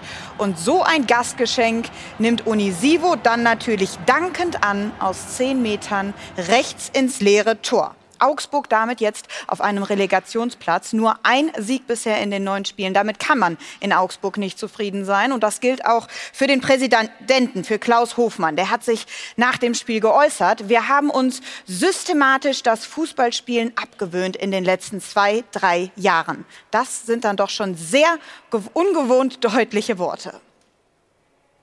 Die Szene der Woche wurde Ihnen präsentiert von LEDVANCE. Smartes Licht für zu Hause. Also wenn ich Stefan Reuter wäre, was ich ja nicht bin, der Sportdirektor vom FC Augsburg, dann würde ich mal zu Herrn Hoffmann, dem äh, Präsidenten, gehen und sagen, sag mal, was nimmst du so? Oder wieso redest du so schlecht über uns? Kann man sich das gefallen lassen als Sportdirektor, wenn der Präsident so über einen redet? Wir haben zwei, drei Jahre uns das abgewöhnt. Äh, das ist nicht schön, aber ich bin ganz glücklich darüber, weil es zeigt, dass jemand andere Ansprüche hat als das, was gezeigt wird. Aber wenn er dann den Trainer rausnimmt, also Markus Weinziel, weil er noch nicht so lange da ist, nehme ich an, äh, und dann trotzdem diesen Keil da reinhaut, dann äh, spaltet er ja die sportliche Führung quasi, indem er sagt, Reuter, du bist schuld. Ja, aber er hatte recht. Er Hat hatte er recht. er- ja, Augsburg, Augsburg hat sich doch nie weiterentwickelt. Das kann doch keiner ernsthaft jetzt sagen. Sondern natürlich hat Augsburg ne, Glück, dass es immer noch schlechtere Mannschaften gibt und deswegen sie immer noch in der Liga sind. Aber doch nie wegen eigenen guten Leistungen. Elf Jahre sind die übrigens schon in der Liga, das vergisst man so schnell. Hm? Man kann ja auch schwer systematisch Fußball spielen, äh, wenn man sich die Trainerfluktuation anschaut. Also ich glaube jetzt der dritte, vierte Trainer in drei Jahren. ja. Also wie soll man Mhm. dann Fußball ja, implementieren? Wie soll man dann die Spielweise irgendwie integrieren? Und ich glaube, das ist auch der Grund, warum die Kritik vom Präsidenten da Richtung Stefan Reuter auch geht. Und also, wie gesagt, bei Augsburg, es ist mehr dieses Verwaltertum. Es Ja. fehlt, mir fehlt da persönlich so ein bisschen die Vision. Wir sind jetzt lange in der Bundesliga, dass man sagt, nicht, ich will nicht absteigen, ich will über den Strich bleiben, sondern vielleicht mal, ich will einstelligen Tabellenplatz oder irgendwas, aber immer dieses kleine Denken, das ist das, ist das Problem der Bundesliga. Ja, man hat immer nur mit Na Maßnahmen versucht, im Grunde die nächsten Wochen zu überstehen. Das Ja, waren es die muss ja, es Entscheidungen. muss ja auch nichts Negatives sein, die Worte des Präsidenten. Es kann ja auch so ein Hallo-Wach-Effekt sein, wo man sagt, okay, man zündet die Mannschaft oder das gesamte Team einfach nochmal an. Ne? Gut, er hat das in der äh, Mitgliederversammlung gesagt.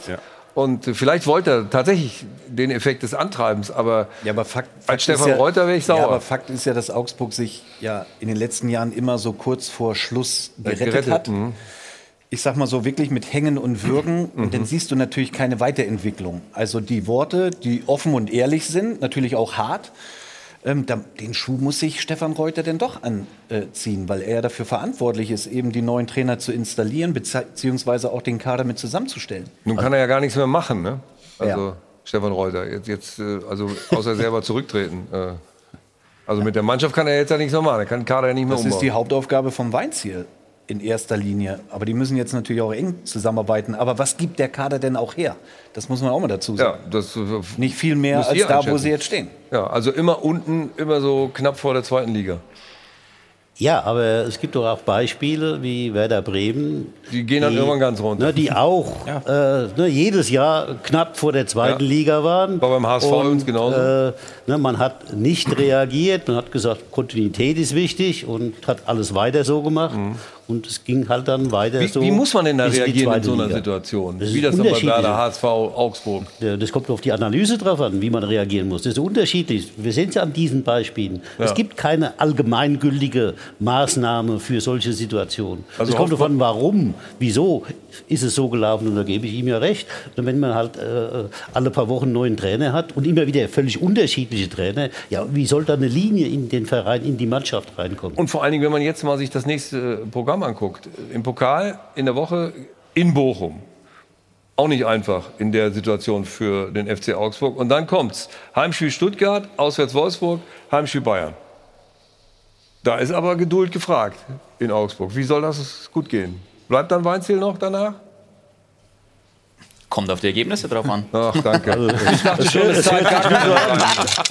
Jetzt aber, komm, auf die Ergebnisse. Mein Gott.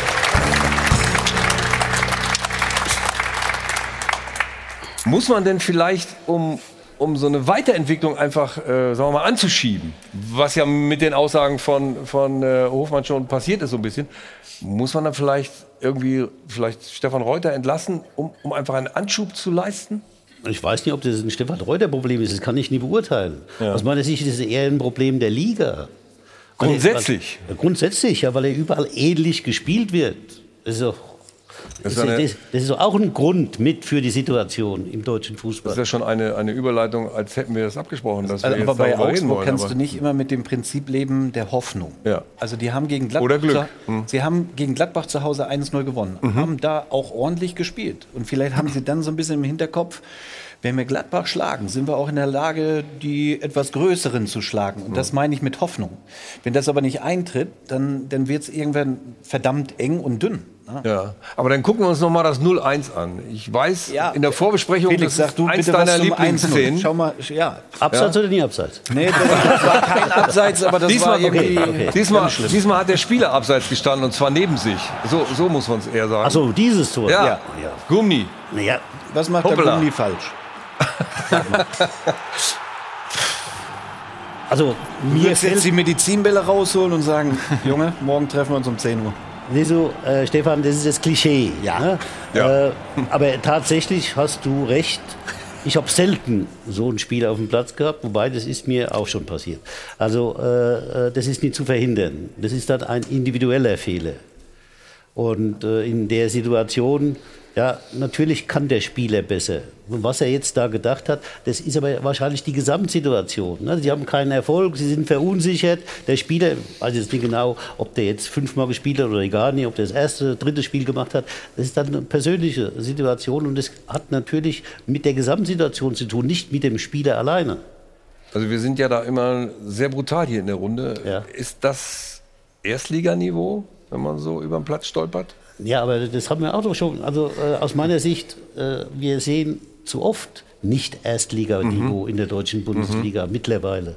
Weil solche Fehler, die sind ja nie ungewöhnlich. Oder ist das, seht ihr das nie jede Woche? Jetzt sollten wir, glaube ich, trotzdem dem Spieler nicht Unrecht tun. Das war halt ein individu- individueller Fehler Ja, in dem Moment und jetzt sollte man nicht Das direkt genau- darauf schließen, dass er nicht genau Erstliganiveau ist. Das ist genau finde die Aussage, die es wieder nivelliert. Genau ja, das ist ja. der Punkt. Ja gut, er, er vergisst halt, halt, dass solche Situationen Ja, ja. aus meiner Sicht Häufig. Häufiger vorkommen jetzt in der deutschen Bundesliga. Wie oft sehe ich Rückpässe von Abwehrspielern oder ne, dass sie an Ball verstolpern ja, und dann ein Gegentor fällt. In Also diesem Zusammenhang auch in dieser schauen wir uns mal das Häufigkeit- 0-2 an. Da, Okay. das, das wirst du genauso äh, argumentieren. Kein Abseits? Erstens kein Abseits. Es ist kein Zweitens gutes Pressing von Mainz und dann geht es ruckzuck und äh, die in den dunklen Trikots gucken zu.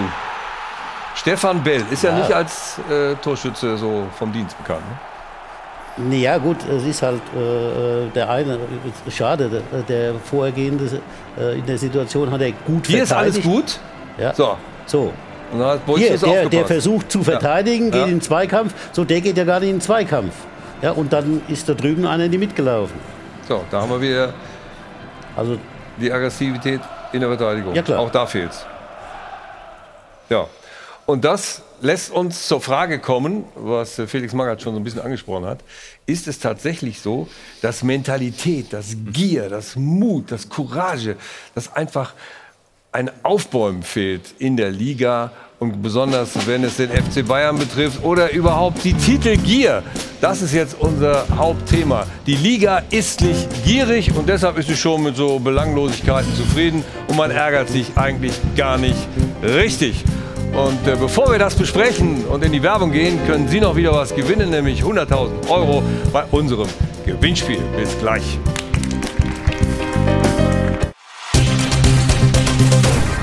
Werbung Anfang. Werbung Ende. und Band. Und damit sind wir wieder zurück in Ihrer Lieblingssendung, in Ihrem Doppelpass. Und äh, wir wollen uns jetzt damit beschäftigen, dass wenn der Meister quasi jahrelang konkurrenzlos ist, dann wird es nicht nur langweilig, sondern da muss man sich auch die Frage stellen, ist eigentlich die Liga überhaupt nicht mehr gierig auf Titel? So schaut's aus. Norman Solida. So schaut's aus wird präsentiert von Hylocare. Tägliche Pflege und Schutz vor trockenen Augen. Die Ausreden der Bayern-Verfolger sind immer die gleichen. Der FC Bayern ist mal wieder der beste FC Bayern aller Zeiten und gegen den kann man einfach nichts machen. Und die einzige Frage, die sich noch stellt, lautet, wer wird diese Saison Zweiter? Felix Magath dreht durch, wenn er die Konkurrenz der Bayern so reden hört. Magath war früher die personifizierte Titelgeilheit und ohne die gewinnst du die Schale einfach nicht. So schaut's aus. Natürlich sind die Bayern gut, sogar so gut, dass man sie ohne Qualitätsverlust locker aus dem Homeoffice coachen kann. Aber deswegen muss man als Konkurrent doch nicht gleich den Schwanz einziehen und die Saison abschenken. Es gibt da eine Mannschaft im Hessischen, die nennt sich Eintracht Frankfurt. Und die haben tatsächlich bewiesen, Bayern München ist gar nicht unschlagbar. So schaut's aus.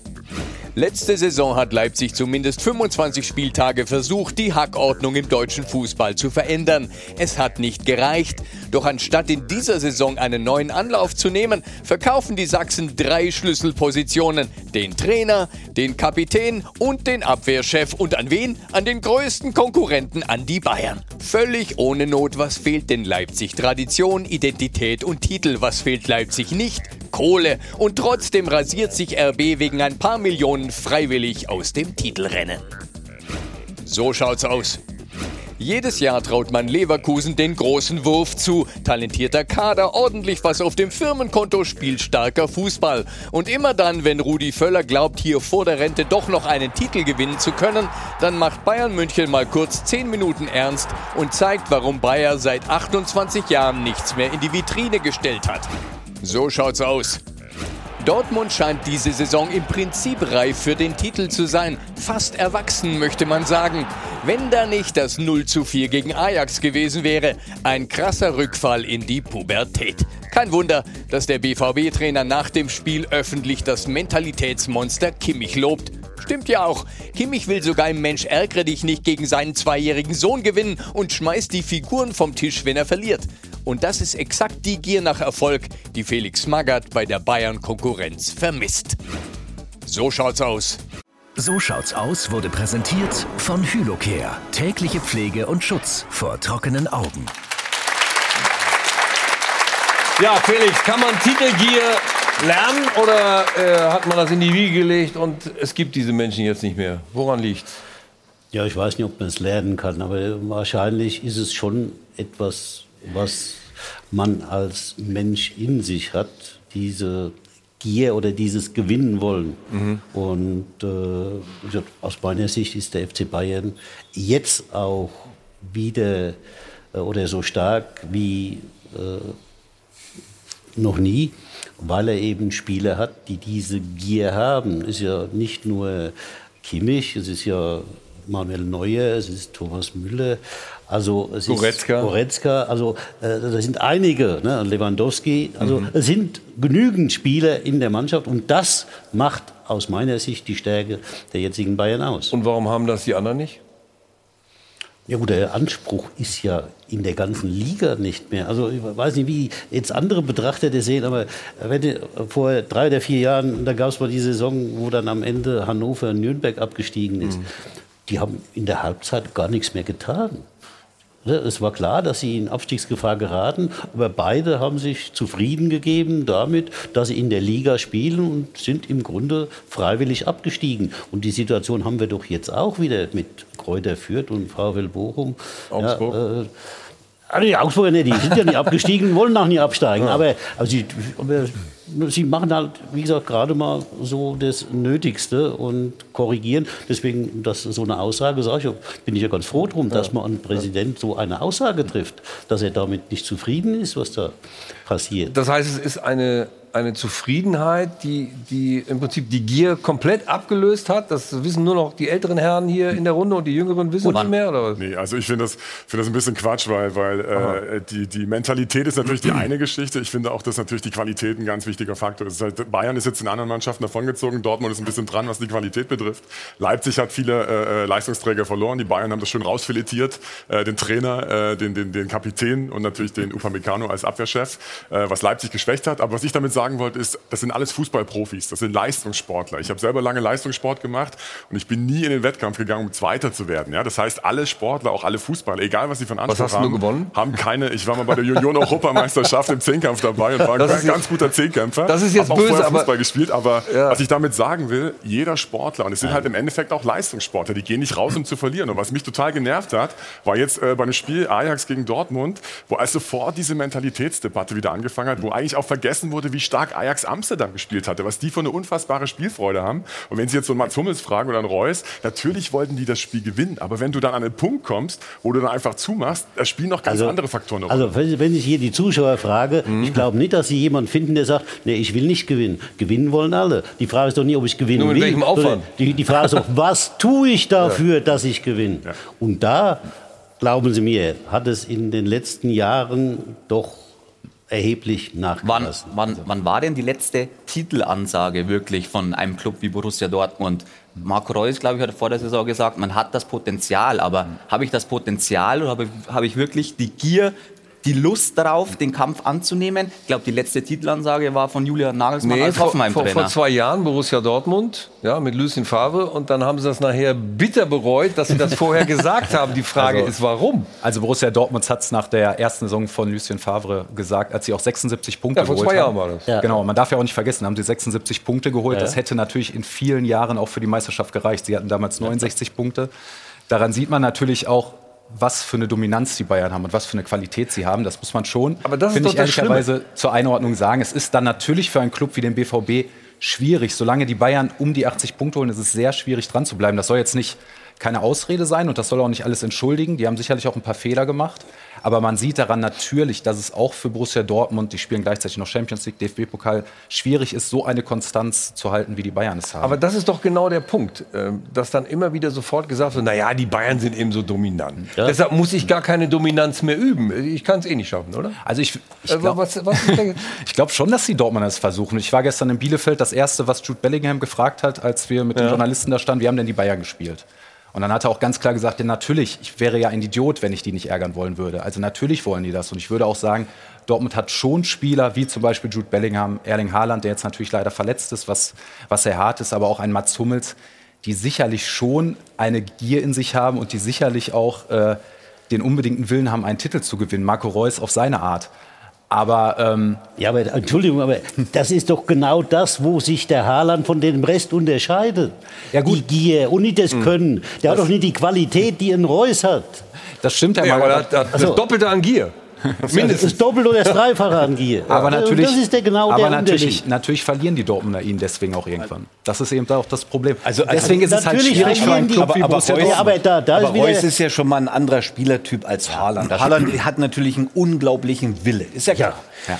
In Dortmund ist es aber so, sie haben viele junge, talentierte Spieler, die sich noch entwickeln muss. Das hat Bayern mit Abstrichen, ganz wenige, Musiala sage ich jetzt mal, also da hat Dortmund schon mehr. Auf Strecke kann, können diese Jungs Sané, die Leistung nicht auch. bringen, Ja. um Bayern München nach dem vierten- 34. Spieltag abzufangen. Was mich ein bisschen nervt, ist, wenn du 4-0 verlierst gegen Ajax Amsterdam, du sagst, es war ja auch Ajax Amsterdam. Ich habe nichts gehört von den Verantwortlichen der Dortmunder. Und Verantwortlichen heißen für mich, ob es jetzt ein Zorg ist oder ein, ein Sammer oder ein Watzke, da auch mal zwischenzuhauen, auch mal öffentlich ein, ein Zeichen zu setzen. Ich kann mich erinnern, wir haben 3-0 in Lyon verloren mit Bayern München. Wir wurden zusammengefaltet von Franz Beckenbauer. Altherrenfußballer. Das sah aus wie ein Benefitspiel, so haben wir gespielt. Uwe Seeler Gedächtnis 11. Ja, du schmunzelst vielleicht darüber, Nein, aber nein, das nein. trifft dich als Spieler. Und manchmal musst du so Ansagen haben, um zu verstehen, ich muss mehr machen, da gebe ich dir vollkommen recht, ich muss mehr investieren, um in drei Tagen oder vier Tagen das nächste Spiel wieder zu gewinnen und zwar dann auch auf Strecke. Wir In haben deine Dortmund- These eben kurz schon eingeblendet gehabt. Genau. Äh, Das ist ja genau das, was du auch In noch mal Dortmund ist es dann halt, du verlierst 4-0 in Amsterdam, dann haben wir da halt verloren. Amsterdam ist ja auch nicht schlecht, gucken wir mal weiter. Vor allen Dingen, Sie haben dann gesagt, du, noch na mal, ja, wenn du mit Bayern München 4-0 oder 3-0 irgendwo mal verlierst, dann kriegen die richtig, aber richtig. Und daraufhin werden sie reagieren. Und das ist diese, dieser Unterschied zwischen Bayern München und den Rest der Liga. aber wie kriegt man das raus? Also Das, kriegst du, nicht, ist das kriegst du nicht raus. Bayern München steht dann alleine oben. Nee, ich meinte, ich meinte raus bei den anderen, also im, im Rest der Liga sozusagen. Bei Bayern ist das klar. Wenn die 0-4 verlieren, wie du eben schon gesagt hast, dann Dort, kriegen die es ab. Dortmund, Dortmund RB verliert Leipzig, und sagen, die oh, gehen wir doch schon in die. Saison am Anfang und Ja. sagen, wir müssen uns qualifizieren für die Champions League. So ist es. Das ist das Ziel. So, das ist das Ziel. Und das heißt für mich Platz zwei, Platz drei und vier. Eins Vier würden die reicht. niemals, vier reicht. Eins würden die ja niemals aussprechen. Also das ist doch der gravierende Unterschied. Aber dann ist ja, wenn man es jetzt mal umdreht, dann heißt das ja, dass der Businessplan nicht nur der Aktiengesellschaft Borussia Dortmund, sondern auch der anderen Clubs äh, genau der große Fehler ist. Das heißt, in dem Moment, wo es einen Businessplan gibt, äh, wir müssen so und so viel Geld einnehmen und so und so viel Geld einspielen, dann können wir so in der Champions League weiter rumhampeln, dann reicht das. Reicht das wirklich? Naja gut, äh, das Geschäft ist natürlich ein bisschen krank, weil halt die oberen... Ein bisschen ist gut. Naja, halt viel zu viel Geld haben. Ne, Von daher, das ist einfach ein zu großer Unterschied zwischen Bayern München und dem Rest der Liga. Ja, weil natürlich können die sich die besten Spieler leisten und wie jetzt wieder gesehen, in dem Fall, sobald irgendwo ein ernsthafter Konkurrent erwächst, ja, dann zufällig kauft man dann ein, zwei Spieler von dem Club und dann Also- geht das Ganze wieder von vorne los. Ich glaube, wenn man zum Beispiel das Beispiel Jude Bellingham sieht, der ist 18 Jahre, Joshua Kimmich ist 26, mit 26 wird Bellingham nicht mehr in Dortmund spielen. Und ich finde, solange er 18 ist, muss man ihm natürlich auch mal zugestehen, dass er auch mal nicht funktioniert. Das ist nun mal, das ist ein normaler Entwicklungsprozess und es ist halt ein Problem der Dortmunder, dass sie diese Spieler nicht halten können, wenn sie auf diesem Niveau zum Beispiel von Joshua Kimmich sind, wenn sie also so reif sind, dass sie halt zu einem größeren Wie kann man das Club Problem können. lösen? Ja, aber wenn, wenn Gut, wir dann doch, bräuchte Borussia Dortmund 100 Millionen Euro mehr. ja, Moment, da muss noch Ja. ein Anspruch her. Wenn wir doch Hm. darüber reden und er sagt, ja gut, wir haben ja gegen eine gute Mannschaft verloren, gegen Ajax. Ajax Amsterdam ist jetzt nicht das Maß aller Dinge in Europa. Muss man ganz einfach so sehen. Und wenn ich als Borussia Dortmund eine Rolle in Europa spielen will, ja, dann muss ich mich mit Ajax Amsterdam doch messen. Sonst ja. brauche ich doch gar nicht erst anfangen. Aber es muss dich doch auch Fuchsteufelswild machen als Trainer. Wenn dann hingegangen wird, wird gesagt, ich verliere in Amsterdam, übrigens zu Recht 0 zu 4, wir waren ganz schlecht. Und dann äh, fahre ich nach Hause und die Strecke ist ja nicht so weit von Amsterdam nach Ja. Dortmund. Und auf der Hälfte der Strecke habe ich schon gesagt, ja, aber wir werden ja Zweiter, das reicht doch auch. Das heißt, da ist schon wieder so eine Zufriedenheit da. Das kann doch nicht sein. Ja, aber die ist ja allgemein da. Ich will mich doch nie jetzt an Borussia Dortmund festbeißen. Ne, die machen ja einen guten Job insgesamt. Ne, die verdienen Aber Geld. Das ist, ja, das ist aber auch eine Vermutung, dass die Stimmung gut war. Die sind Genau. im Bus nach Hause gefahren. Ich, glaube, Ich die hab waren- nicht gesagt, Stimmung gut, sondern sie kippte schon Ich, ich gehe mal den Schritt weiter. Also es, es war bestimmt keine gute Stimmung. Und wie gesagt, wer Matthias Sammer gesehen hat äh, bei Amazon, der Experte war, der da an der Seitenlinie rumgehüpft ist wie ein Teufel, ich meine, der hat das schon gewurmt. Und ich glaube, der gibt da auch genügend Input auf seine Art und Weise. Nicht die alte Schule mit dem Prügel, sondern er wird dann schon seine Worte finden. Aber ich glaube, in Dortmund gibt es auch Reibungspunkte. Also alles heile Welt und wir sagen mal nichts, kann ich mir nicht vorstellen bei so, bei so einer Aktiengesellschaft wie bei Borussia Dortmund. Hm. Auf der anderen Seite kommt dann natürlich sofort so ein Nadelstich aus äh, München, in dem Kalle Rummenigge sich da ein bisschen lustig macht über, über Matthias Sammer, der ärgerlich ist. Und dann wird dieser Ärger ein bisschen weggelächelt. Und dann sagen sie trotzdem, ja, wir werden noch Zweiter, das reicht doch. Das muss doch einen Trainer verrückt machen. Also Marco Rose ist ja im Moment auch nicht so glücklich. Äh, Nochmal, äh, bitte lass uns bitte von Borussia Dortmund weggehen, weil das ist nie, äh, das, ist von nie das. Thema. Ne? Ich möchte mal in der Runde fragen, hat jemand die Europameisterschaft gesehen? Ja. Ja? Und welches Spiel der deutschen Mannschaft hat den Freude gemacht? Keine Ahnung. Keine Ich glaube keins. Ah, doch, doch. Ach doch, eins, Portugal. Eins, so, eins, Ja. Portugal, ja genau. Ja. Und was war da anders wie vorher oder bei den anderen Spielen? Ja, da sind die mal gerannt auf, der, auf dem Flügel. Man hat ein bisschen Leidenschaft gesehen bei dem Spiel, was in den anderen Spielen nicht zu Und, sehen war. und danach wurde behauptet, Gosens wird mal ganz großer. Also, Ja, ja, ja. Da ging es dann auch ganz schnell. Aber das war ja im Prinzip sein Spiel. Ja, das ging ganz schnell, weil keiner gesehen hat, dass die Portugiesen überhaupt nicht verteidigt haben. Ne, die, ich weiß nicht, was Da die gedacht haben bei dem Spiel. Ja. Aber, aber da war wenigstens mal ein bisschen Leidenschaft dabei. Das, das, und da hat doch sich jeder gefreut. Nur diese Leidenschaft, die findet man doch auch in der Bundesliga kaum noch. Das ist, doch, das ist doch, was ich meine. Stichwort Leidenschaft. Ja. Halt 30 Sekunden die Luft an und wir gucken kurz Das mal. schaffe ich nicht. Okay, dann versuch's mal mit einer Minute. Äh, wir, doch, das schaffst du. Dann okay. streng dich mal an. Ich schaff mal ein das. bisschen schaff Gier das. auf, Jawohl, ich auf schaff das. Halten, ja? Ich schaff das. Ich wollte sagen, äh, hier, das Zitat von Marco Rose. Ähm, er hat deutlich gesagt, auch wenn er das Thema nicht aufgemacht hat, aber er hat auf das Thema reagiert und hat dann gesagt, so ein Kimmich, den haben wir eben nicht. Ja, das ist ein bisschen Unterschied. Und auch in München ist dann Feuer unterm Dach. Und das ist, glaube ich, in Dortmund nicht ganz der Fall. So, drei Sekunden Luft anhalten. Bis gleich.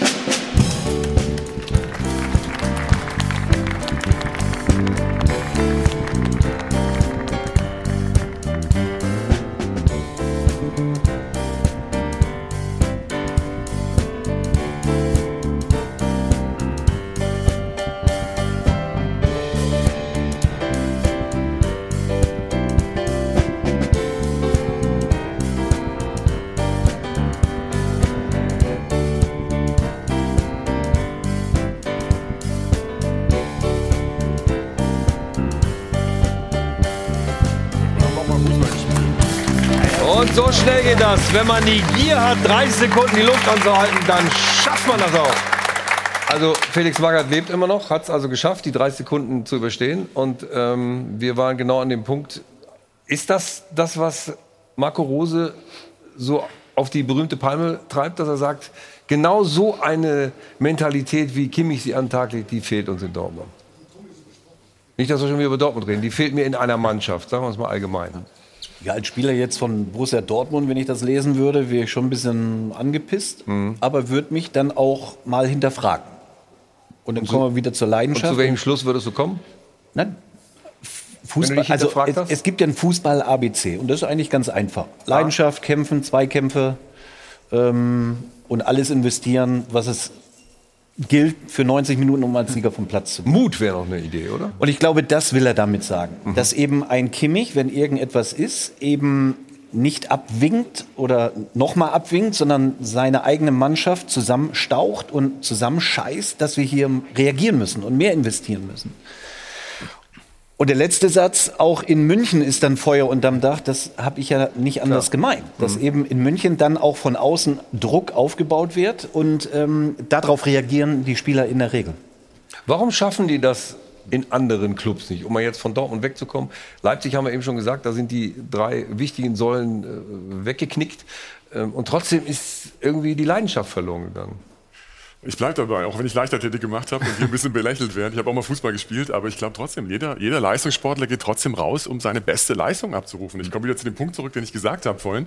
Es geht im Endeffekt dann wieder um Qualität. Und der FC Bayern, wenn der von der Bank Spieler bringen kann, von denen andere Vereine nur träumen können, dann hat er einfach einen Qualitätsvorteil. Ja? Dortmund hat es lange Zeit kompensieren können. Irgendwann ist Holland auch wieder weg. Das heißt, die wichtigste Säule vorne bricht dann auch mal weg, wie in Leipzig jetzt mit den äh, drei, drei Leuten, mit Nagelsmann, Upamecano und Sabitzer.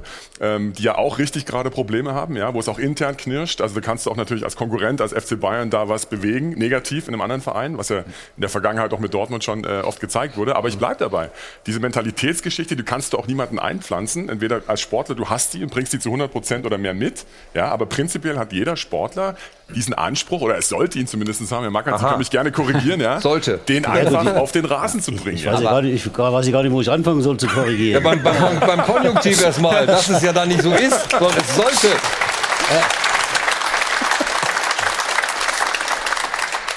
Äh, Fußball ist halt oder war mal früher ein schönes Spiel, weil man technische und taktische Mängel durch Laufbereitschaft und Einsatz ausgleichen konnte. Es hat nicht der gewonnen, der die hm. besseren Techniker hatte. Es hat der gewonnen, der mehr gewinnen wollte. Das war immer so. Früher, Entschuldigung, ne, durfte man mehr, was, was Zweikämpfe angeht. Ne, was da heute passiert, ist ja lachhaft.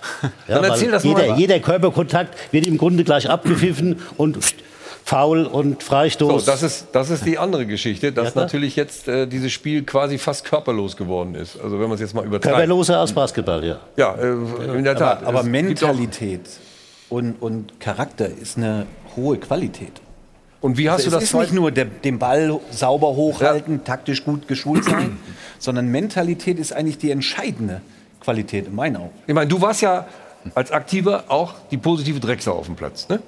Kann man so sagen. Sag das nochmal. Positive Drecksau. Drei Euro. Ja, aber das war doch seine okay, das, ich, Pass auf. Ich, ich zahle dafür sogar 6 Euro, weil also alle, alle die Leidenschaft, alle die Leidenschaft beim, beim Fußball so, ja. so toll finden, haben dein Spiel ja deswegen auch so geil gefunden, ja, um es mal so zu sagen. So, das heißt, Hast du die anderen da mitgerissen? Oder hast du immer gedacht, irgendwie, ich drehe völlig durch auf der Wiese und die anderen gucken mich Ja, alles schon zusammen, komisch an. alles komplett zusammen. Hm. Durchgedreht auf der Wiese, in der Kabine. Ja. Natürlich. Und das hat mich ja auch ein Stück weit ausgezeichnet. Und auch ein Oliver Kahn. Und dann, ja. wir sind aber auch vorangegangen. Also wir haben nicht gesagt so und so, sondern wir sind vorangegangen und wir haben Zeichen gesetzt auf dem Platz, haben dazwischen gehauen. Oliver Kahn mit seinen Dingen, die er dann da gemacht hat. Aber das haben die anderen Jungs auch verstanden und sind hm, sofort aufgesprungen und haben das dann auch gemacht. Hm. Und das ist ganz, ganz wichtig. Also es war halt früher eine andere Kommunikation. Da wurde sowas dann auch geschätzt. Ja. Heute muss man natürlich auch da aufpassen. Ist ja oh. nicht nur, dass Kimmich aufpassen muss, dass er jetzt, weil er nicht geimpft ist, auf einmal ein ganz anderer sein soll, sondern äh, wenn jemand halt sich so darstellt, oh, dann ne, polarisiert er natürlich. Ne, dann ist gibt sofort Kritik. Wie kann man nur, ne, wie, wie geht denn das? Warum geht er auf den eigenen Mannschaftskameraden los? Das ist natürlich schwieriger Und warum muss man heute. da aufpassen? Ja, die Kommentierung. So, so solche, ja. Von solchen Szenen. Wie, wie wenn er damals ne, mhm. die aber, Leute zusammengepfiffen hat, wurde es akzeptiert. Ja. Mal auf die Titelgier. Also ich erinnere mich äh, an die Saison unter Nico Kovac. Da waren die Bayern sie sind getaumelt, sagen wir es so. Also sie mhm. waren die Pleite in Frankfurt, ja. ne? da war Feuer unterm Dach auch. Und ja. wo war dann in dieser Situation Dortmund, Leipzig, die Titelanwärter? Ja, die haben noch mehr getaumelt. Ja, genau. Warum? die Bayern. ja. ja, klar. Da muss ich zustimmen. Gerade diese Rückrunde ist, glaube ich, das, was den Dortmund dann immer noch nachhängt. Da hatten sie eine herausragende Rückrunde, waren Herbstmeister und hätten es eigentlich fast nur noch ins Ziel bringen müssen und sind dann gestrauchelt An der Titelgier. Ja, ich weiß nicht, ob an der Titelgier, An vielleicht auch an den Nerven. ja. Aber die ist, ist schwierig zu sagen. Mir ist halt nur immer sehr wichtig, es ist bei Dortmund ja nicht nur die Mentalität, sondern die hatten in, der, in den letzten beiden Jahren auch ein Problem gegen tiefstehende Gegner mit dem Pressing, mit den richtigen Abläufen. Und deswegen, das gehört natürlich auch dazu, Herr Magath, da müssen Sie mir zustimmen. Wenn ich nur will, aber nicht die richtigen Abläufe habe, komme ich auch nicht weiter, oder? Äh, der Wille ist aber das Entscheidende. Tiefstehende Gegner, die gab es schon vor 100 Jahren. Also ne, das ist kein Argument für äh, Nichterfolg. Ja, natürlich, und gerade mit einem Haaland hat man dann einen da vorne drin, der sich auch gegen äh, äh, eng stehende Abwehrspieler durchsetzen kann, weil er sich durchsetzt hat. Und insofern äh, ne, führt an Mentalität kein Weg vorbei. Mein Haaland ist ja auch einer, der läuft gegen die Wand und sagt, oh, das hat aber ein bisschen gejuckt und läuft durch. Verstehst du? Und, und das machen eben die anderen nicht. Das ist vielleicht der große Unterschied. Wir wollen gleich noch unbedingt erfahren, was war eigentlich 2009 mit dem VfL Wolfsburg oder was hat Felix Magath als Trainer beim VfL Wolfsburg hingekriegt, dass die auch mit dem Kopf durch die Wand wollten und den Willen hatten, auch gegen die Bayern zum Beispiel zu bestehen und tatsächlich den Titel zu holen. Wir haben noch darüber zu reden, warum eigentlich der FC Bayern die beste Mannschaft ist, die sie offensichtlich aller Zeiten je hatten oder haben werden. Keine Ahnung, was da für Superlative noch hier in der Runde zustande kommen. Und äh, bevor das Ganze passiert und wir dann auch darüber reden wollen, dass äh, ja vielleicht Kobel länger verletzt ist äh, bei Borussia Dortmund und Haaland sowieso nicht zur Verfügung steht und wie die damit umgehen und so weiter und so fort. Wir haben jede Menge zu tun und Sie haben auch noch das Gewinnspiel vor der Brust. Also Sie haben auch noch eine Menge zu tun, nämlich 100.000 Euro können Sie jetzt bei unserem Gewinnspiel abkassieren. Und dann sind wir wieder da nach der Werbung. Werbung Anfang. Werbung Ende. Hi von Adel und Band. Und wir waren bei der spannenden Frage im Doppelpass. Wie hat es Felix Magath 2009, ist schon ein bisschen her, zugegeben, aber er hat es hingekriegt, 2009 diese Mannschaft so zusammenzustellen, hinzukriegen, einen Kader zu haben, der nur Meister werden konnte. Wie hast du das gemacht? Wenn ich das wüsste. Ach so. Trotzdem, vielen Dank fürs Gespräch. Also, du bist ja Meister geworden, das weiß ich. Ja? Wie auch immer das passiert ist. Nein, jetzt ernsthaft. Gut, ich hatte ja halt das Glück, dass ich eben damals in Wolfsburg im Grunde sportlich alles entscheiden konnte. Und insofern äh, ja, habe ich eben auch keine Kompromisse machen müssen. Und äh, deswegen konnte ich nach meinen Vorstellungen die Spieler zusammensuchen.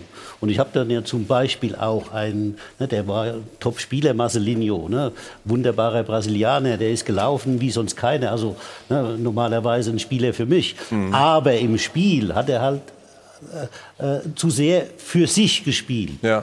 Ja, und ich habe eben, ne, ich brauche eben Spieler, die hauptsächlich an die Mannschaft denken, die ihre Fähigkeiten für die Mannschaft einbringen. Deswegen habe ich auch eben dann Spieler geholt in der zweiten Saison, äh, wie zum Beispiel den Bazzali, Weltmeister aus Mhm. Italien, Mhm. Innenverteidiger.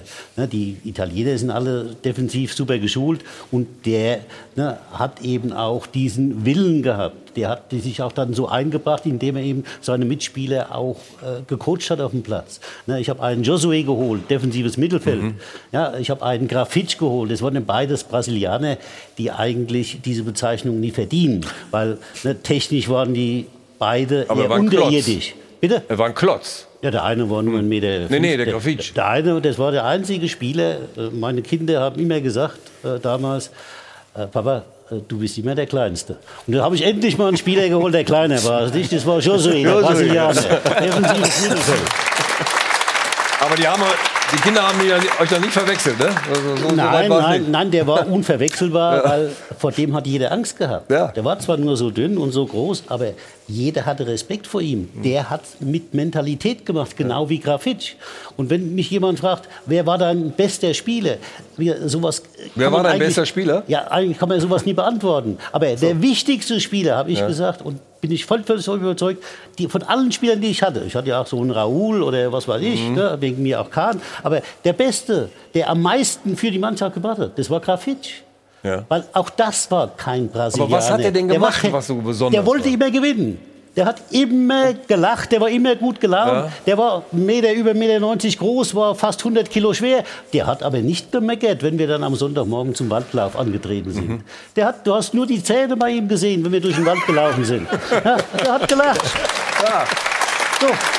Da, da war das Tempo noch nicht stark genug, wenn er gelacht hat beim Laufen. Also, er hätte noch was nachlegen müssen. ganz- Nein, aber ernsthaft. ganz genau so ist äh, es, ja. Wie viel, wie viele Spieler? Also jetzt sagen wir mal, wie viel im Kader hast du gehabt damals? 24, 22, 24? Ja, wahrscheinlich ungefähr 30. 30 sogar. Muss die Hälfte oder muss zwei Drittel so eine Gier haben? Oder wann kriege ich das in die Mannschaft rein? Das will ich wissen. Ja, da- wie gesagt, da gibt es keine allgemeingültige Form. Manchmal reicht eine. Ne? Das, das ist verschieden. Also es ist schwer zu sagen, aber das hat dieser Mannschaft mit Sicherheit geholfen. Ja. Graf Fitsche wollte immer gewinnen, der wollte immer Tore machen.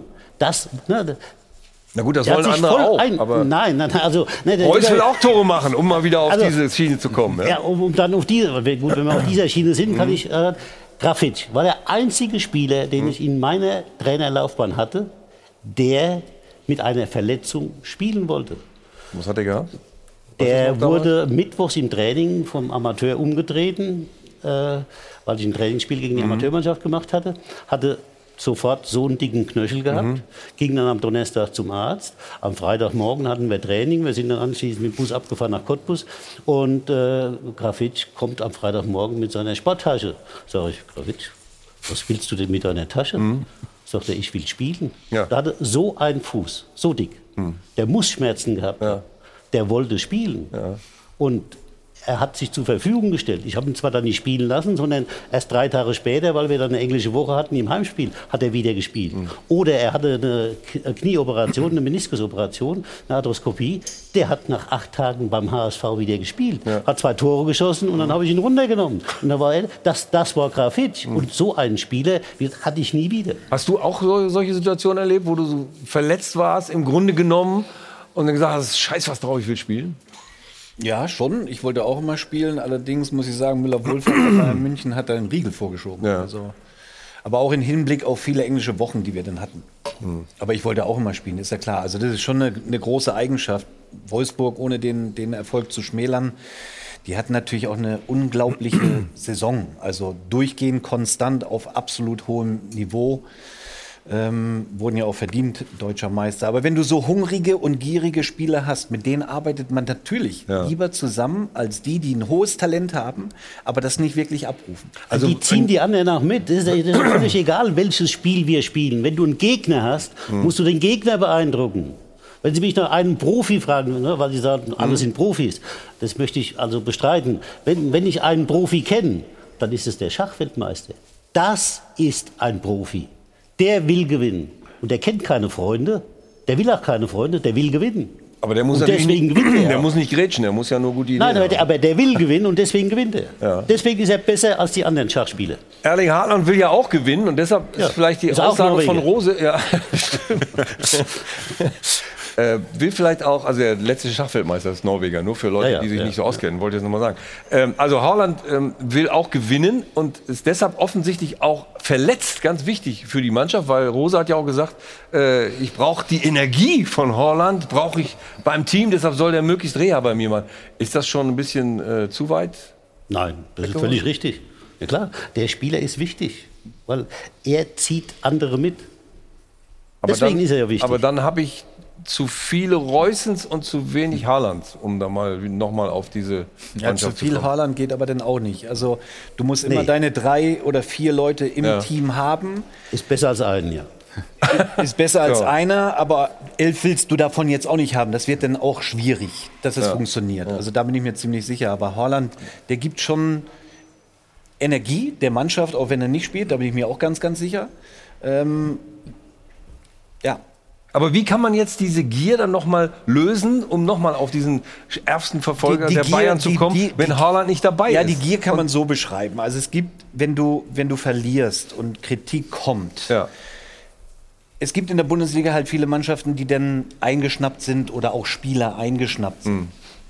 Wenn du die Bayern-Spieler kritisierst, nehmen sie sich das zu Herzen und werden darauf reagieren. Sie sind nicht eingeschnappt, sondern nehmen, nehmen es sich zu Herzen. Den werden wir es zeigen, unter dem Motto. Ja, ganz klar. Ob es Ja. jetzt interne Kritik ist oder von außen, Mhm. die Bayern werden darauf immer antworten und reagieren.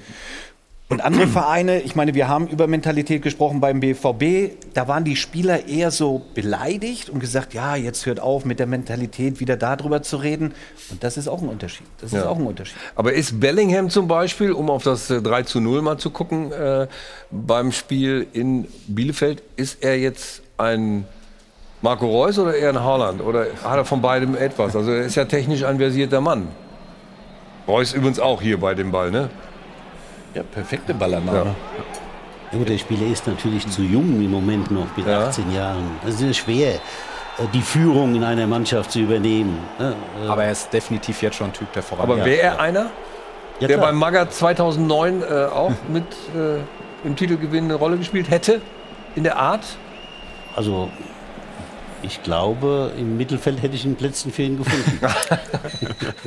Also bei Dortmund sind verantwortlich Ja. ein Marco Reus, ein Mats Hummels, ich würde sagen ein, ein Kobel. Das sind die entscheidenden Spieler, die eben das vermitteln müssen und vorgeben müssen und vorleben müssen. Stichwort Kobel. Kein Bellingham, kein, nicht die jungen Spieler. Ja. die Stichwort- brauchen noch Zeit. Stichwort Kobel, Stichwort Torwart, Stichwort wird er spielen können? Fragezeichen. Wir schauen uns die Situation mal an. Er hat da äh, mit dem Pfosten ähm, sich doch sehr duelliert. Und äh, das war die große Chance für Bielefeld. Und dann ist er in der zweiten Halbzeit draußen geblieben. Hier die Situation. Mal unabhängig davon, dass das alles ein bisschen vogelwild ist, er knallt dann da an den Pfosten. Stefan, meinst, glaubst du, er kann äh, Pokal spielen? Bums. Ja, Pokalspielen wäre ja schon am Dienstag gegen, gegen Ingolstadt. Ich glaube, das wird eng, weil ich glaube, das hat schon extrem wehgetan. Ähm, Zeigt übrigens Sport 1 live, ne? ab 18 Uhr. Genau, ich würde mit jetzt oder mal- ohne. Ich Kurbel? würde sagen, bei Manuel Neuer wäre der Pfosten kaputt gewesen. Oder bei Oliver Aber- Kahn. Nein, Quatsch, Spaß, Spaß beiseite. Ich hoffe, dass er nicht schwer verletzt ist. Und, und hoffe natürlich, dass er Dienstag spielt. Wir haben ihn gestern noch in Bielefeld getroffen und da meinte er eigentlich, dass es wahrscheinlich geht. Also ob es für Dienstag wirklich reicht, weiß Ja. man nicht, aber er meinte zumindest, dass es keine schwere Das Verletzung wäre dann so eine Situation wie Grafitsch, der nimmt die Tasche und geht ins Tor. Der kommt und lässt keinen Zweifel, dass er spielt. Ja. Gut, Gregor Kobel hat jetzt auch nicht gesagt, dass er nicht spielen will. Ja, ne? Dann ist ja gut, dann ist ein guter Mann. Dann, dann will, er das, will er das auf jeden Fall. Und Stefan geht schon mal zur Jana, Mach ich. weil da haben wir auch noch, Jana, was vorbereitet. Bitte. Der Spielzug der Woche wird präsentiert von Stahlberg. Für jeden Job das passende Werkzeug. Wir schauen auf das Spiel der Bayern gegen die Hoffenheimer und schauen auf das 1 zu 0 durch Serge Gnabry. Sein erster Treffer wurde nach Eingreifen des Videobeweises ja noch aberkannt. Dieser in der 16. Minute hat aber dann gezählt. Und Stefan, auf die Frage, wie geht nahezu perfektes Kombinationsspiel, wäre das wahrscheinlich die passende Antwort, oder? Genau, das ist ein sehr gutes Beispiel für, für One-Touch-Fußball. Die Bayern hier äh, mit wenig Kontakten spielen sie erstmal durchs Zentrum, öffnen jetzt hier zu Gnabry. Ja, ein bisschen glücklich, sage ich mal, aber aus der Position kann man auch mal abziehen. Ja, war ein, war ein tolles Tor, aber das ist eben die Kombination, ne? durchs Zentrum durch und sofort mit einem Pass eben rauszuspielen. Hier sieht man es nochmal. Und auch dann direkt mal abschließen und nicht nochmal quer. Ja, und äh, tunnelt dann zur Krönung auch noch Keeper Baumann. Damit haben die Bayern zwei neue Rekorde aufgestellt. Einmal Serge Gnabry im Speziellen, nämlich sechs Tore nach neun Spieltagen. Das hat er vorher auch noch nicht geschafft. Und die Bayern mit 33 Toren nach neun Spieltagen. Auch das ist historisch. Also nach diesem Wackler gegen die Frankfurter. Dann also jetzt die passende Antwort auf Bayerisch, könnte man sagen, mit dem 5 zu 1 gegen Leverkusen, 4 zu 0 in der Champions League und jetzt dieses 4 zu 0 gegen Hoffenheim. Der Spielzug der Woche wurde präsentiert von Stahlberg. Yippie. Sicherlich der beste Spielzug dieses äh, Spieltages, des neunten. Aber wir wollen das noch abschließen und nochmal den Meistertrainer zu Wort kommen lassen. Hat also Dortmund mit Rose eine Chance gegen die übermächtigen Bayern, zu denen kommen wir gleich noch, wenn sie es schaffen, die Holland-Mentalität auf, sagen wir mal, drei, vier Spieler zu verteilen? Oder nicht zu verteilen, sondern zu vermehren? So ist die richtige Frage. Ja, wir hatten ja gesagt, also äh, sowas jemand anzuerziehen ist schwierig. Man muss die Atmosphäre schaffen, damit diese. Wie schaffe äh, ich diese, Das kommt dann wieder auf ihre Umgebung drauf an. Jeder Verein ist anders, jede Mannschaft ist anders. Es gibt keine einfachen, allgemeingültigen Rezepte. War es deshalb in, in Wolfsburg dann einfacher, die Atmosphäre zu schaffen, weil es ein Das war- Inselchen war? Nein, das war deswegen einfacher, weil ich eben das machen konnte, was ich wollte. Also man Deswegen sollte, man sollte nach Felix Magath äh, Überlegungen äh, Sportdirektor und diese ganzen Positionen abschaffen, sondern alles nur auf eine Person fokussieren. Dann geht's besser. Nein, wie gesagt. Auch nicht. Ja, äh, nein, Ich komme nicht durch. Ja, äh, es ist halt, wie gesagt, immer unterschiedlich. Ja. Äh, äh, Da hat's gepasst in Wolfsburg. Da hat's gepasst. Weil sonst hätte man nur Leute da gehabt, die sowieso keine Ahnung haben. Nein, Sie müssen ja, wenn Sie äh, das nicht alleine entscheiden, sondern wenn zwei, drei Leute entscheiden, Mhm. müssen Sie bei fast jeder Entscheidung Kompromisse eingehen. Weil eine Entscheidung, wie gesagt, Marcelinho abzugeben, ne, der war Publikumsliebling, das hätte man mit einem Sportvorstand Nicht geschafft. nicht geschafft, weil der sagt, oh, das ist unser Lieblingsspieler und der hat uns letzte Saison vom Abstieg gerettet Ja. und alle ne, lieben ihn, alle wollen ihn. Das hätte man nie machen können. So. Also das haben wir gelernt. So ein Spieler, wenn du den dann los wirst, dann kannst du an einer Meisterschaft, an einem Titel basteln. Zum Beispiel. So einfach ist es. So, so, so einfach. Dann So habe ich wenigstens noch eine Erkenntnis gehabt. Und wir haben noch eine Erkenntnis. Äh, als Stefan und ich uns äh, in der Vorbereitung auf das, diese Sendung heute das Tor von Lewandowski angeguckt haben, da haben wir gedacht, boah, das gucken wir uns nochmal an. Weil das gibt es nicht so oft. Dieses 2 zu 0 von Lewandowski, Stefan, von der Entfernung. Ja, gut, erst setzt sich Müller durch. Ja, das stimmt. Genau. Das ist übrigens wieder der Wille. Ja. So. Ich will diesen Ball behaupten, ich will ihn gewinnen und ich will ihn dann querlegen. Aber Mhm. Lewandowski aus 22 Meter sieht man eher selten. Ja, das stimmt. Also die besten Bayern, die es je gab aller Zeiten und danach nicht mehr geben wird. Da reden wir gleich drüber. Nach der Werbung. Bis gleich.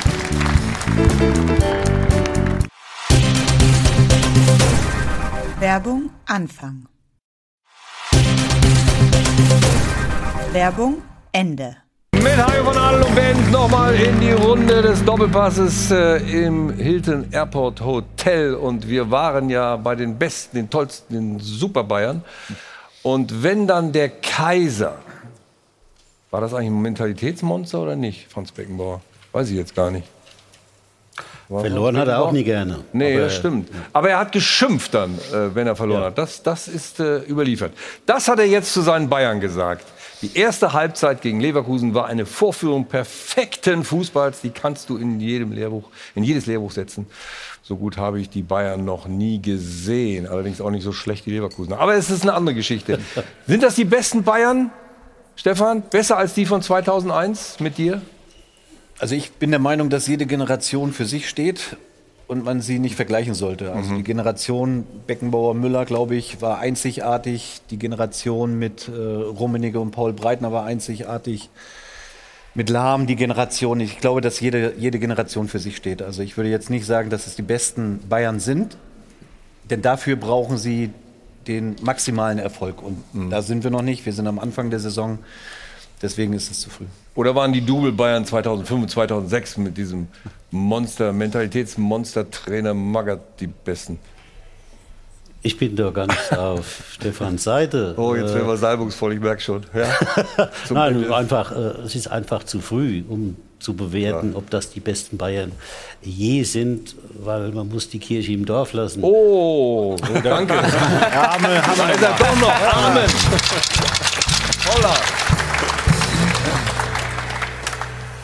Die, die, nach die ein Dorfkirche in München. Also die, die Champions League Vorrunde ist kein Maßstab mehr für Erfolg aus meiner Sicht. Und äh, die ersten Spiele der Meisterschaft, die sind überzeugend gewesen bis auf den Beginn. Aber trotzdem, äh, glaube ich, werden wir uns darüber erstmal unterhalten, wenn es März geworden ist, Dann ob man, dann wie die Bayern in der Champions League so gut spielen, wie zum Beispiel nie vor 100 Jahren, sondern vor zwei Jahren.